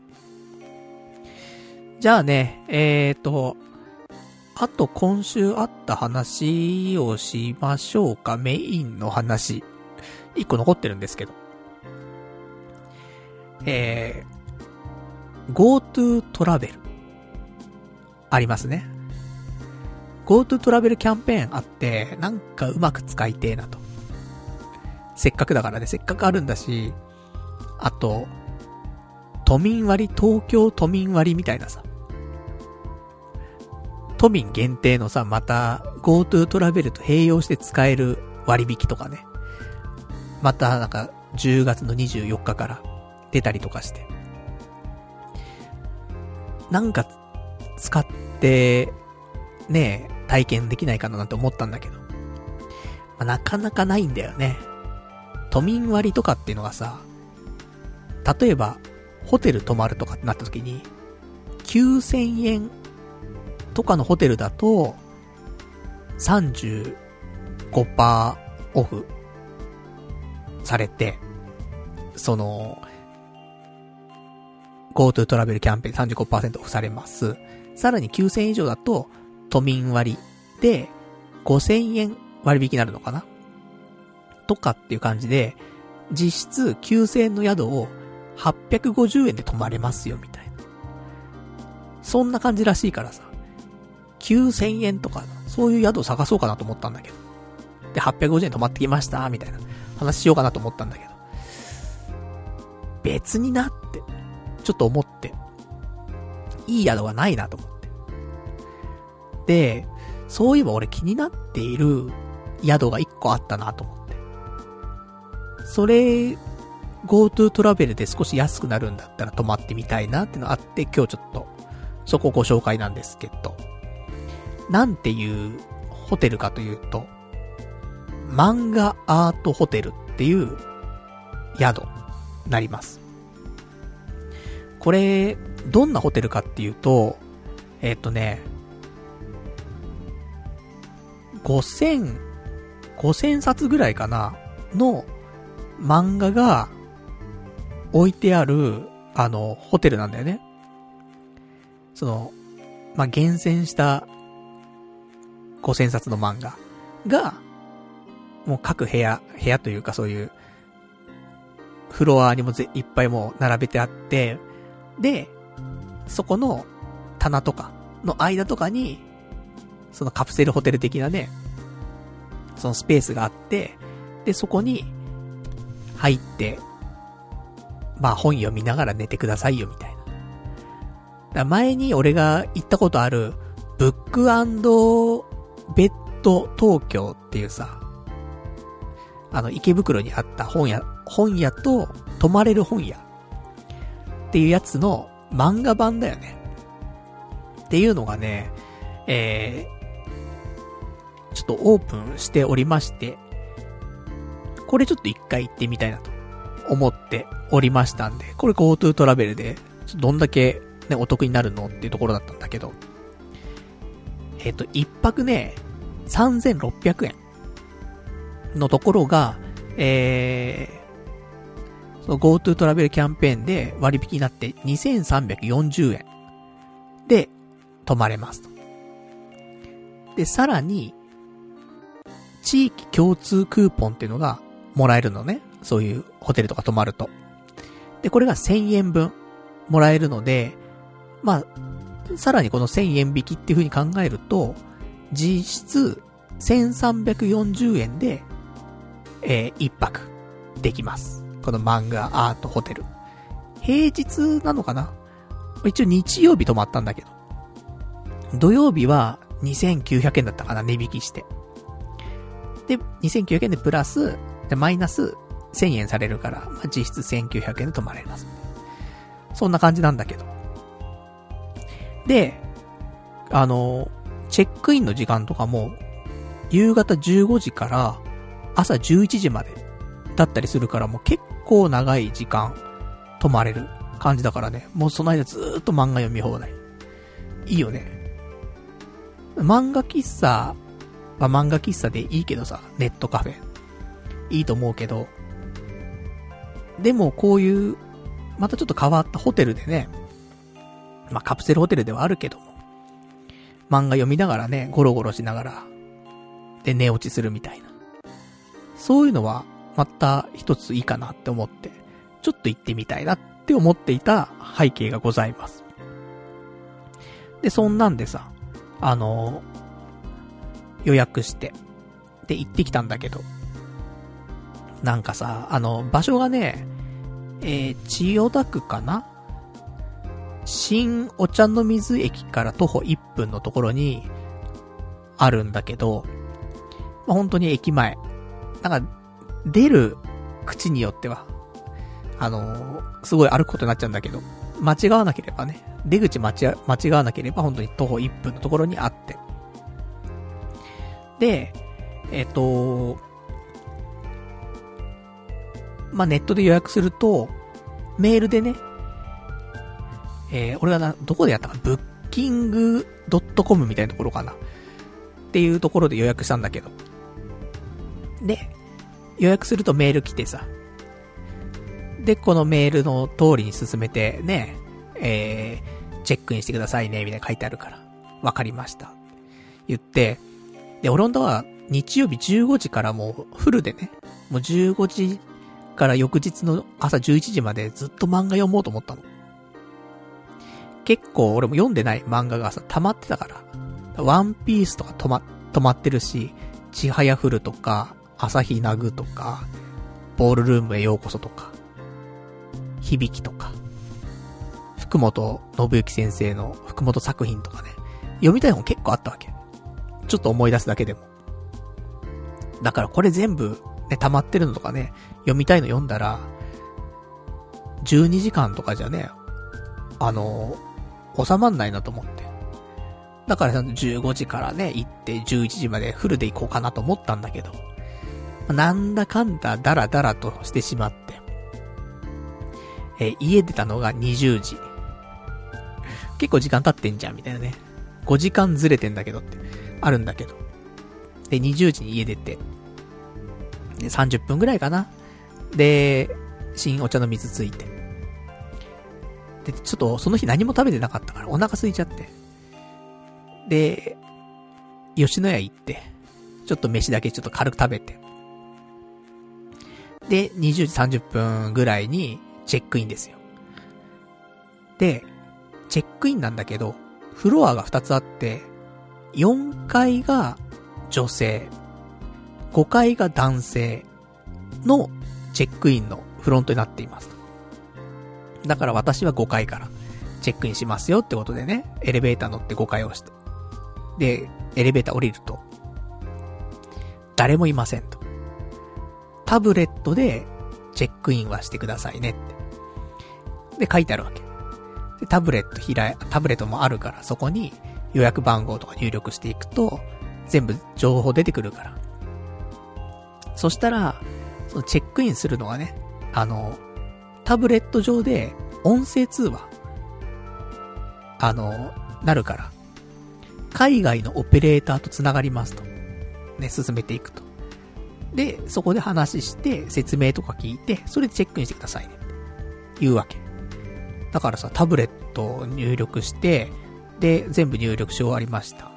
で、これで OK ですか？つって。OK つって。じゃあ、オペレーターにつなぎます。出るんだけど。全然繋がんないわけ。なんだこれと思って。何回やっても繋がんないわけ。チェックインできないじゃんと思って。したら、あのー、先に届いてたメールの方でさ、あの、何かあったらこちらにご連絡くださいみたいなさ、あの、電話番号書いてあったから、そこ電話したわけ。で、ちょっとタブレットいじって、ね、あの、その海外のオペレーターの人出るっていうから、やってるんですけど、ちょっと出ないんですけど、という話を携帯でしてたら、その時にようやく、あの、タブレット上で、海外の人がで、パッて出てきてさ、あ、今ちょっと出たんで大丈夫です、つってね、すいません、つって。で、携帯切って。で、海外のね、そのオペレーターの人と喋ってさ。で、いろんな説明聞いて。で、OK です、つって。じゃあ、あの、お部屋のね、その入り口の暗証番号とかお伝えしますので、って言われて。で、それ聞いて。で、それでね、あの、入退室できますよって言われて。わかりました。で、アメニティとかはね、その、フロントのとこにあるから好きなもの取ってってくださいって言われて。OK です、つって。で、チェックアウトとかは特に処理ないので、あの、時間が来たらもう、退出してくれればそれでチェックアウトで大丈夫ですよって言われて。自由だなと思って、OK です、つって。で、そんなんで、チェックイン終わって。そんで、中入るんだけど、あの、前、ブックベッド東京行った時って、その、フロアはさ、BGM が流れたりとかね、してたわけ。でも今回の漫画アートホテルとかは、ホテルに関しては、特に BGM とか流れてなくて、無音なんだよね。無音なんだ、と。しかも、なんか人の気配も、なんかないのよ。前のその、ベッドじゃ、ブックベッド東京は、フロアに、ソファーがあったりとか、椅子があったりとかして、みんなおのおの好きに漫画読んだりとかして漫画とか本読んだりとかしてて、で、自分の寝床に本持ってくタイプの人もいれば、そういうフロアで読んでる人もいたりとかね。そういうなんか、みんな、みんなで本を楽しんでいる感があったんだけど、この漫画アートホテルに関しては、フロアにそういう、なんか、くつろいでくださいねっていうのは特になくて。基本的には、自分の、その寝床に本持ってって読むっていう感じ。でした。うん。で、本自体も、本は5000冊あるらしいんだけど、その、男のフロアと女のフロアで多分ラインナップ違くて、で、女のフロアにも行けるんだけど、行ける時間帯が決まってて、その、日中しか入れないのよ。夜とかは、その、異性のフロアには行けないっていう風になってるのね。だから、まあ、どっちかが本多いのはちょっと少ないのかわかんないけど、まあ、2500冊ぐらいずつなっているから、だから、ちょっと、女性のフロアが、ね、ラインナップどうだったのかちょっとわかんないんだけど、男性のフロアの、えー、置いてある本、これしかちょっと今読めないという状況でした。で、あとね、全然人の気配もなくて。俺含めて3組ぐらいしかいなかった。しかも、誰も出てこない。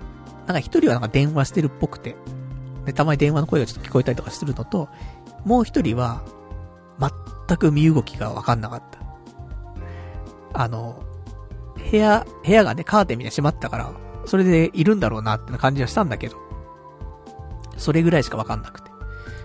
だからもうほぼ俺一人が本選んでるみたいな。誰もなんか出てこないみたいな感じでさ。なるほど、貸し、ほぼ貸し切り状態だなと思って。ゆっくりね、本探そうと思って。で、物色してたんだけど、あのさっき言った本、ワンピースとか、ちはやとか、ねえ、なんかいろいろと、まあ、福本作品とか。ない。やっぱないね。厳選しすぎちゃってて、それが女性フロアとかにあるのかもしんないけど、ねえ、ちはやふるなんて、ね、まさにね、少女漫画だからさ。なくて、あったのは、アキラとか、ね、アキラでも家にあるしと思って。で、ピアノの森。いや、家にあるしと思って。で、あと20世紀少年とか。全部読んだし。あと、ソダ先生のね、あの、シャカリキ。あの、めぐみの大悟のね、ソダ先生の。いや、読んだし。声の形。読んだし。不滅のあなたへ。今マガジンで読んでるし。とかね。結構読んでんな、みたいな。ラインナップだったりとか、あとは、あの、英語版の本が多い。意外と。英語版の漫画は、アキラでしょ？ジョジョ、バクマン、デスノート、進撃の巨人、ワンパンマンとか。まあ、いっぱいあるけどね、他にもね。でも結構、名作の英語版が多くて、なんか、海外の人が泊まったりもする、みたいなのよ。だからその時にはすごい対応できていて、いいなって思ったんで、海外の人はいいね。漫画喫茶じゃ楽しめないもんね。そんな英語の本なかなか置いてないから。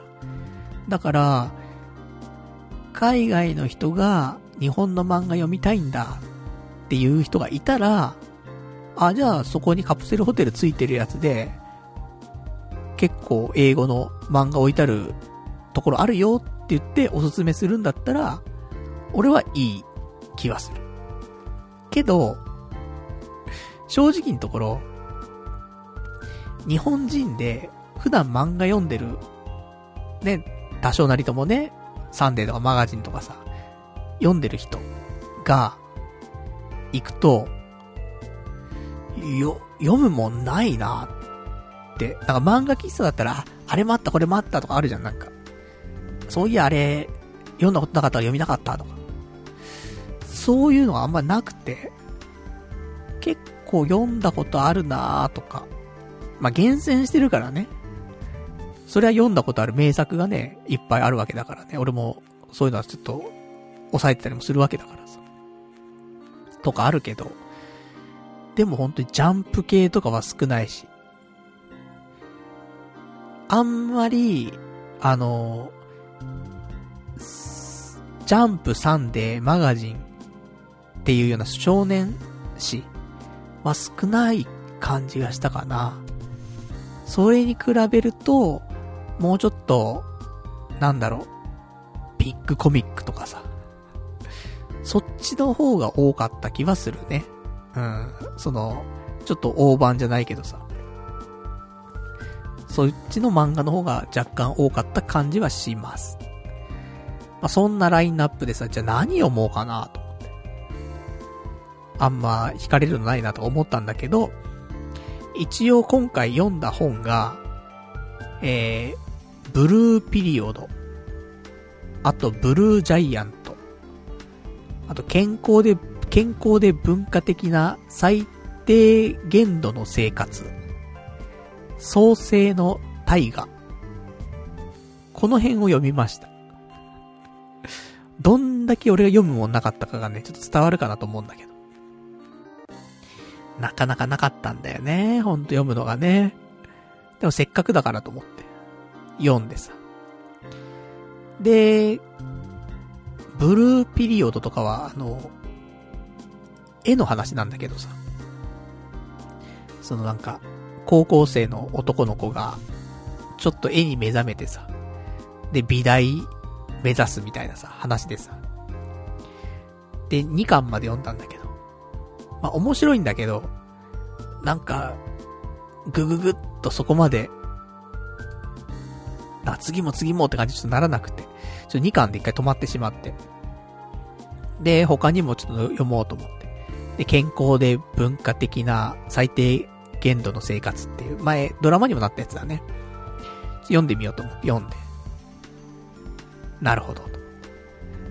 一巻でいいかなと思って。で、その次、創世の大河っていう、ホーリーランドを書いた作者の本があって。俺、ホーリーランド好きだからさ。だから、ちょっと読もうと思って。読んでなかったからと思って読んだら、置いたのは5巻までしか置いてなくて。今ちょっと何巻まで出てるかわかんないんだけど、ちょっと5巻までしかなくて、これ1から5巻まで読んで。普通になんか、やっぱホーリーランド書いてる人っぽい感じ。結構面白かったね。なんか、あの普通の現代のね、あの、大学生の子たちがね、原始時代にちょっと飛ばされちゃうみたいな。で、そこで生きていくみたいな。そんな話なんだけど。そこで適用できるもの、適用できないものとかね、出てきたりとかね。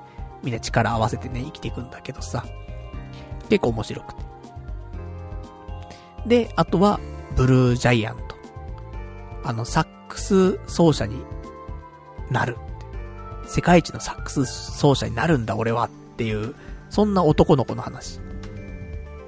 で、確か母親、俺、うちの母親がさ、サックスやってんのよ。で、ブルージャイアントの本、実家にあったんだけど、まだ読んでなくて。ああ、ちょっとよ読もうかなと思って。で、ブルージャイアント1巻から10巻まで読んでさ。で、その後もね、シリーズ続いてんのよ。ブルージャイアントシュプリームみたいな名前のやつが。そういうのもすごい続いてんだけど、そこまで行くと、またそっから10巻だ、10何巻だ、続いてたから。さすがにこれもう読み切れんと思ってさ。で、10巻まで読んで終わりにしたんだけど。で、まあ、気がつけば、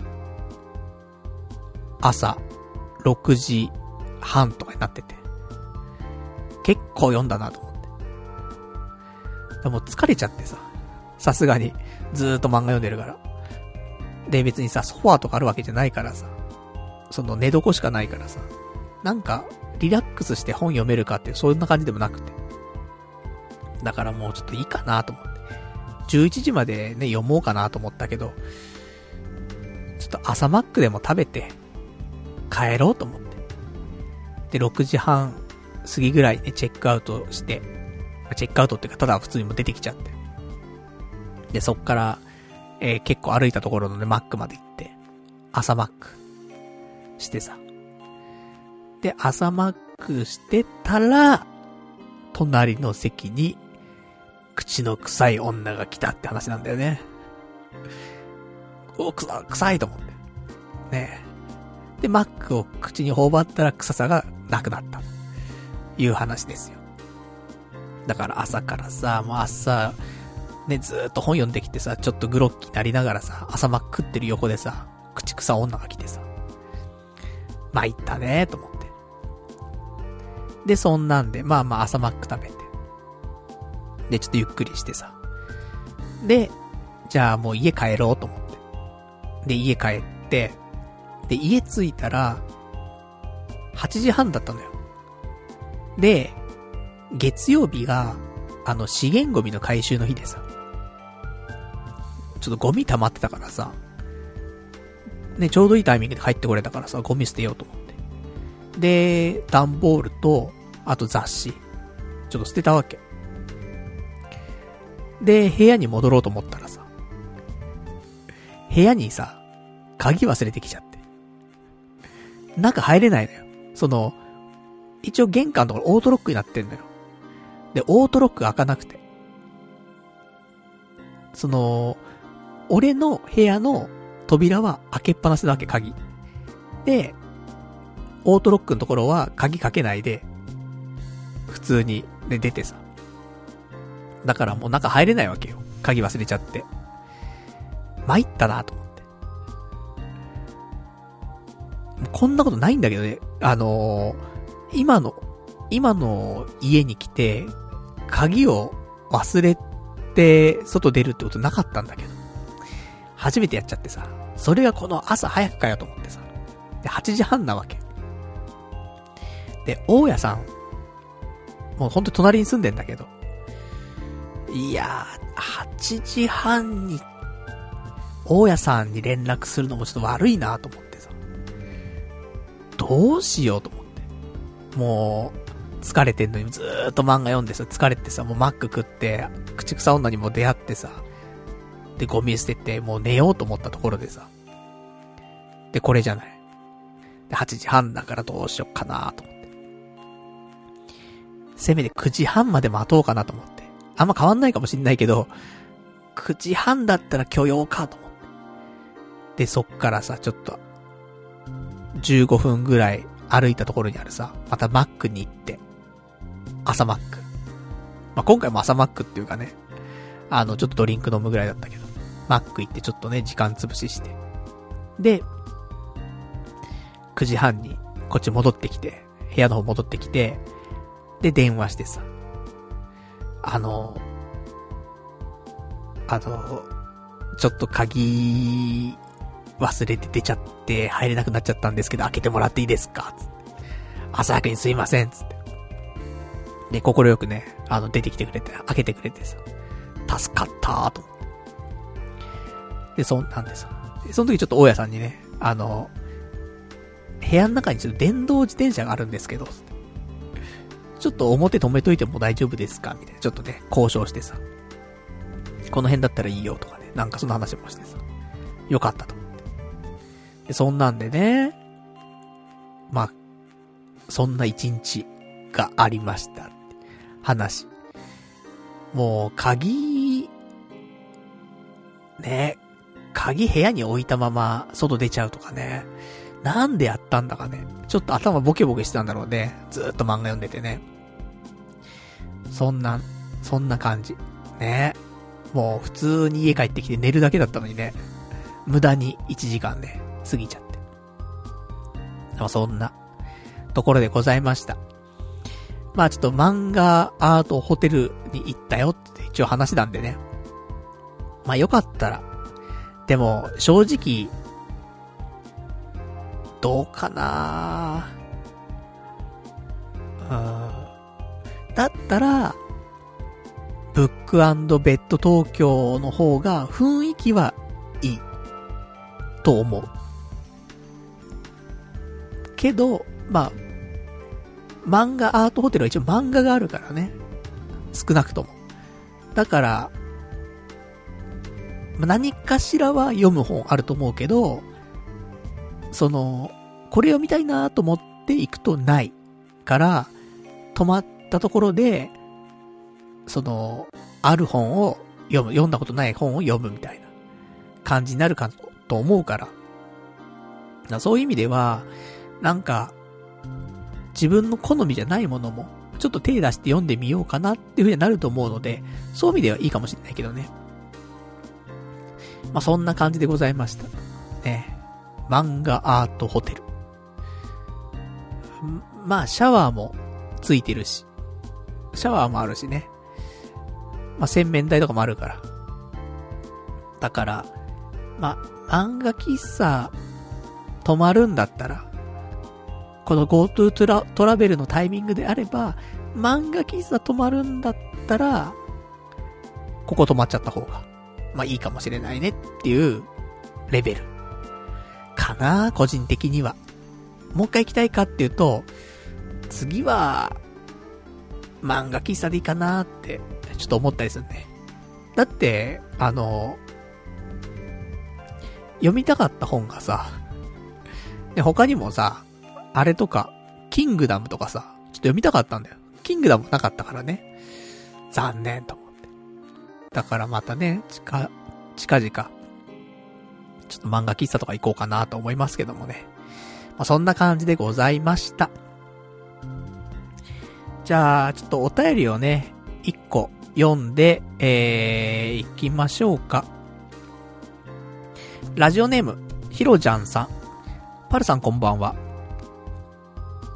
先週、仕事の服装の話を聞きながら、自分の職、えー、仕事の場合ど、どうだったかなと考えてたんですけど、確かに、私服の仕事の時の方が仲良くなった人が多かったですよ。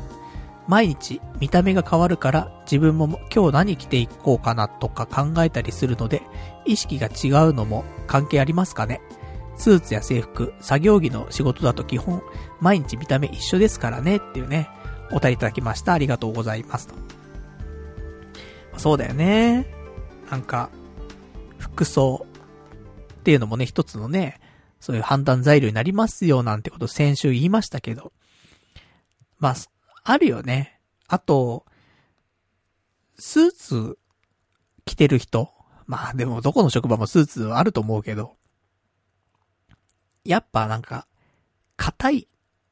私服の方が硬くないよねっていうのはあると思うよね。だって、超硬い人がさ、私服で働く会社に行かないもんね、やっぱり。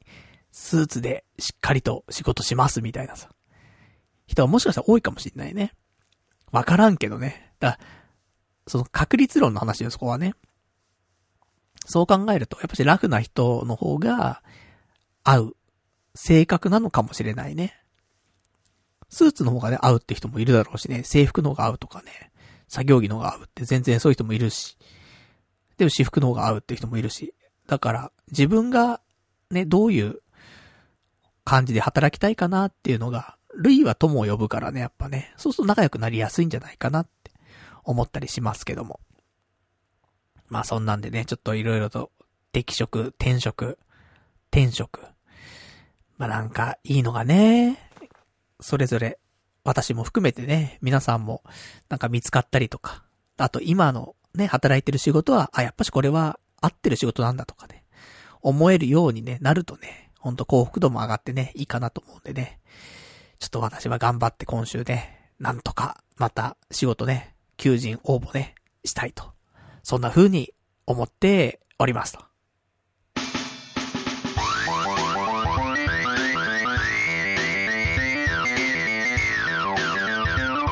童貞ネットアットネトラジ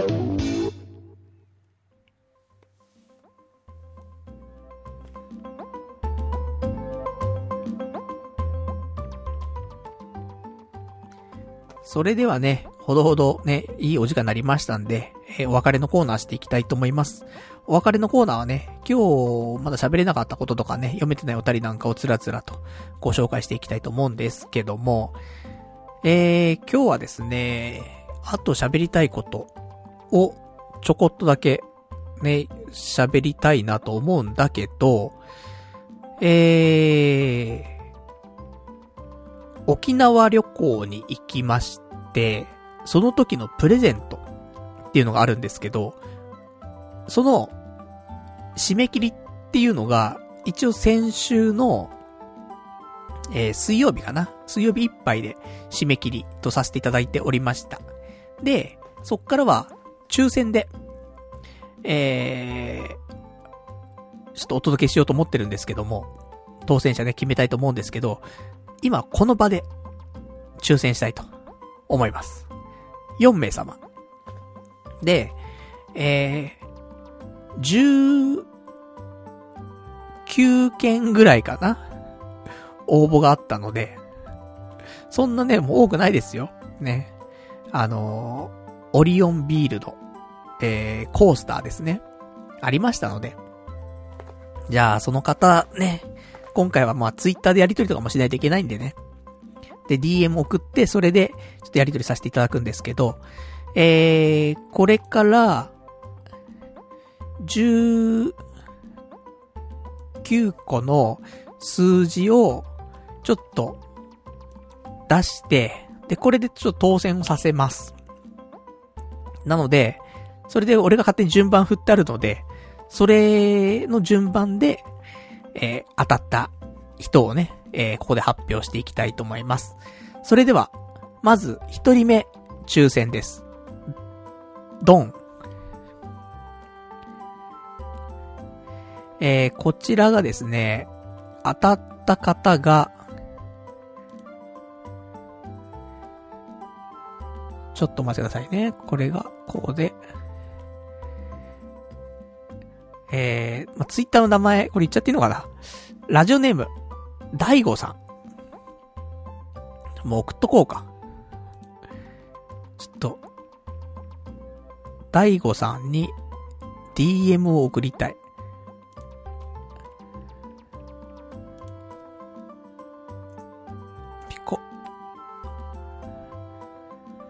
当選です。ね。謎の、ね。じゃあちょっと、あれか。沖縄プレゼント、当選です。で、詳細は、後ほど、えー、お伝えいたしますと。で、これをちょっと定型文にしましょうか。じゃあこれで、まず、お一方、ね、当選でございますと。じゃあ次、えー、もう一個、いきます。二人目。はい。こちらがですね、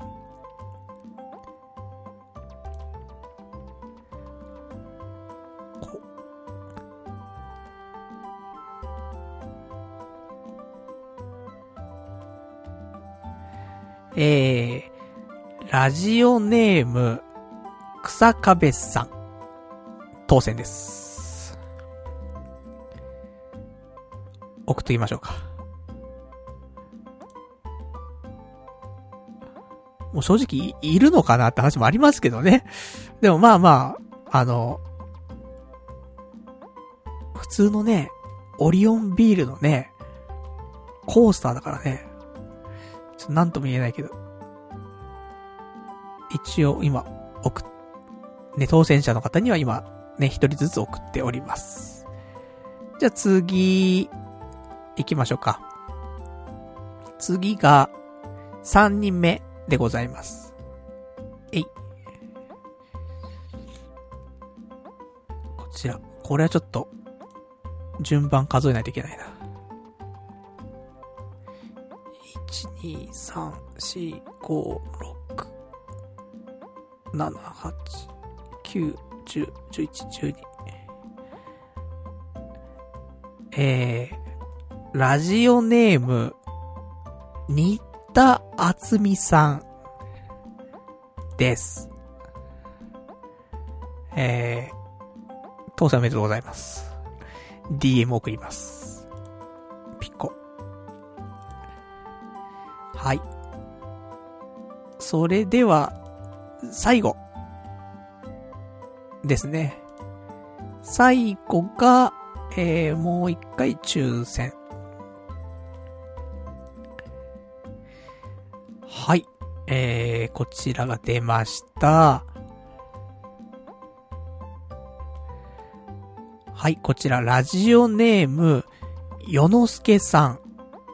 ね、えー、当選おめでとうございます。というわけで、DM を送っておきます。はい。というわけで、一応4名の方、ね、えー、メールを、ね、ダイレクトメッセージをお送りしましたので、で、あとはちょっとやりとりして、ちょっと住所と聞いたりとかね、名前聞いたりとかして、それで送ります。で、このやりとりがもし、まあ一週間以内とかでね、話進まなかったりとかしたら、まあちょっと繰り上げでね、他の方当選したりとか、あるかもしれませんけども、基本的にはね、これで大丈夫かと思いますと。そんな感じで沖縄お土産ね、4名の方ね、えーおめでとうございました。じゃあ、あとはですね、今週は、まあでもその辺かな。まあ、大した話もないよね。他にはね、宮下公園行ったよとかね。その、前にも一回行ったんだけどさ、宮下公園、渋谷の駅前の宮下公園がさ、綺麗になってさ、またできたんだけど、屋上が公園なのよ。で、まだ行ったことなくてさ。で、屋上行ったんだけど。すげえ人がいっぱいいた。平日なのに。なんだろう、やっぱり憩いの場になってんかね。渋谷の駅前のね。すごい、人だらけだったね。びっくりしちゃった。こんなに公園に人いるっていうぐらいいたからね。だから宮下公園。ね、だから土日とかはすごいんだろうなっていう感じ。で、その宮下公園、ボルダリングとかもできんだけど、ボルダリングが安かったな。2時間で500円とか。そんなぐらいだったから、普通にボルダリング、ね、そんな本格的なボルダリングのところじゃないんだけど、ちょっと遊びでやるんだったらそこで十分だから、今度、あのー、誰かとね、えー、ボルダリング、ちょっと行きたいなって。宮下公園ね。で、ちょっと思いましたとさ、っていう話。って感じかな。あとはですね、まあ、今日は、ま、この辺でね、終わりましょうか。で、来週なんですけど、来週も11月ですね。11月2日の月曜日、また22時からやっていきたいと思うんですけど、来週スペシャルウィークなんだって。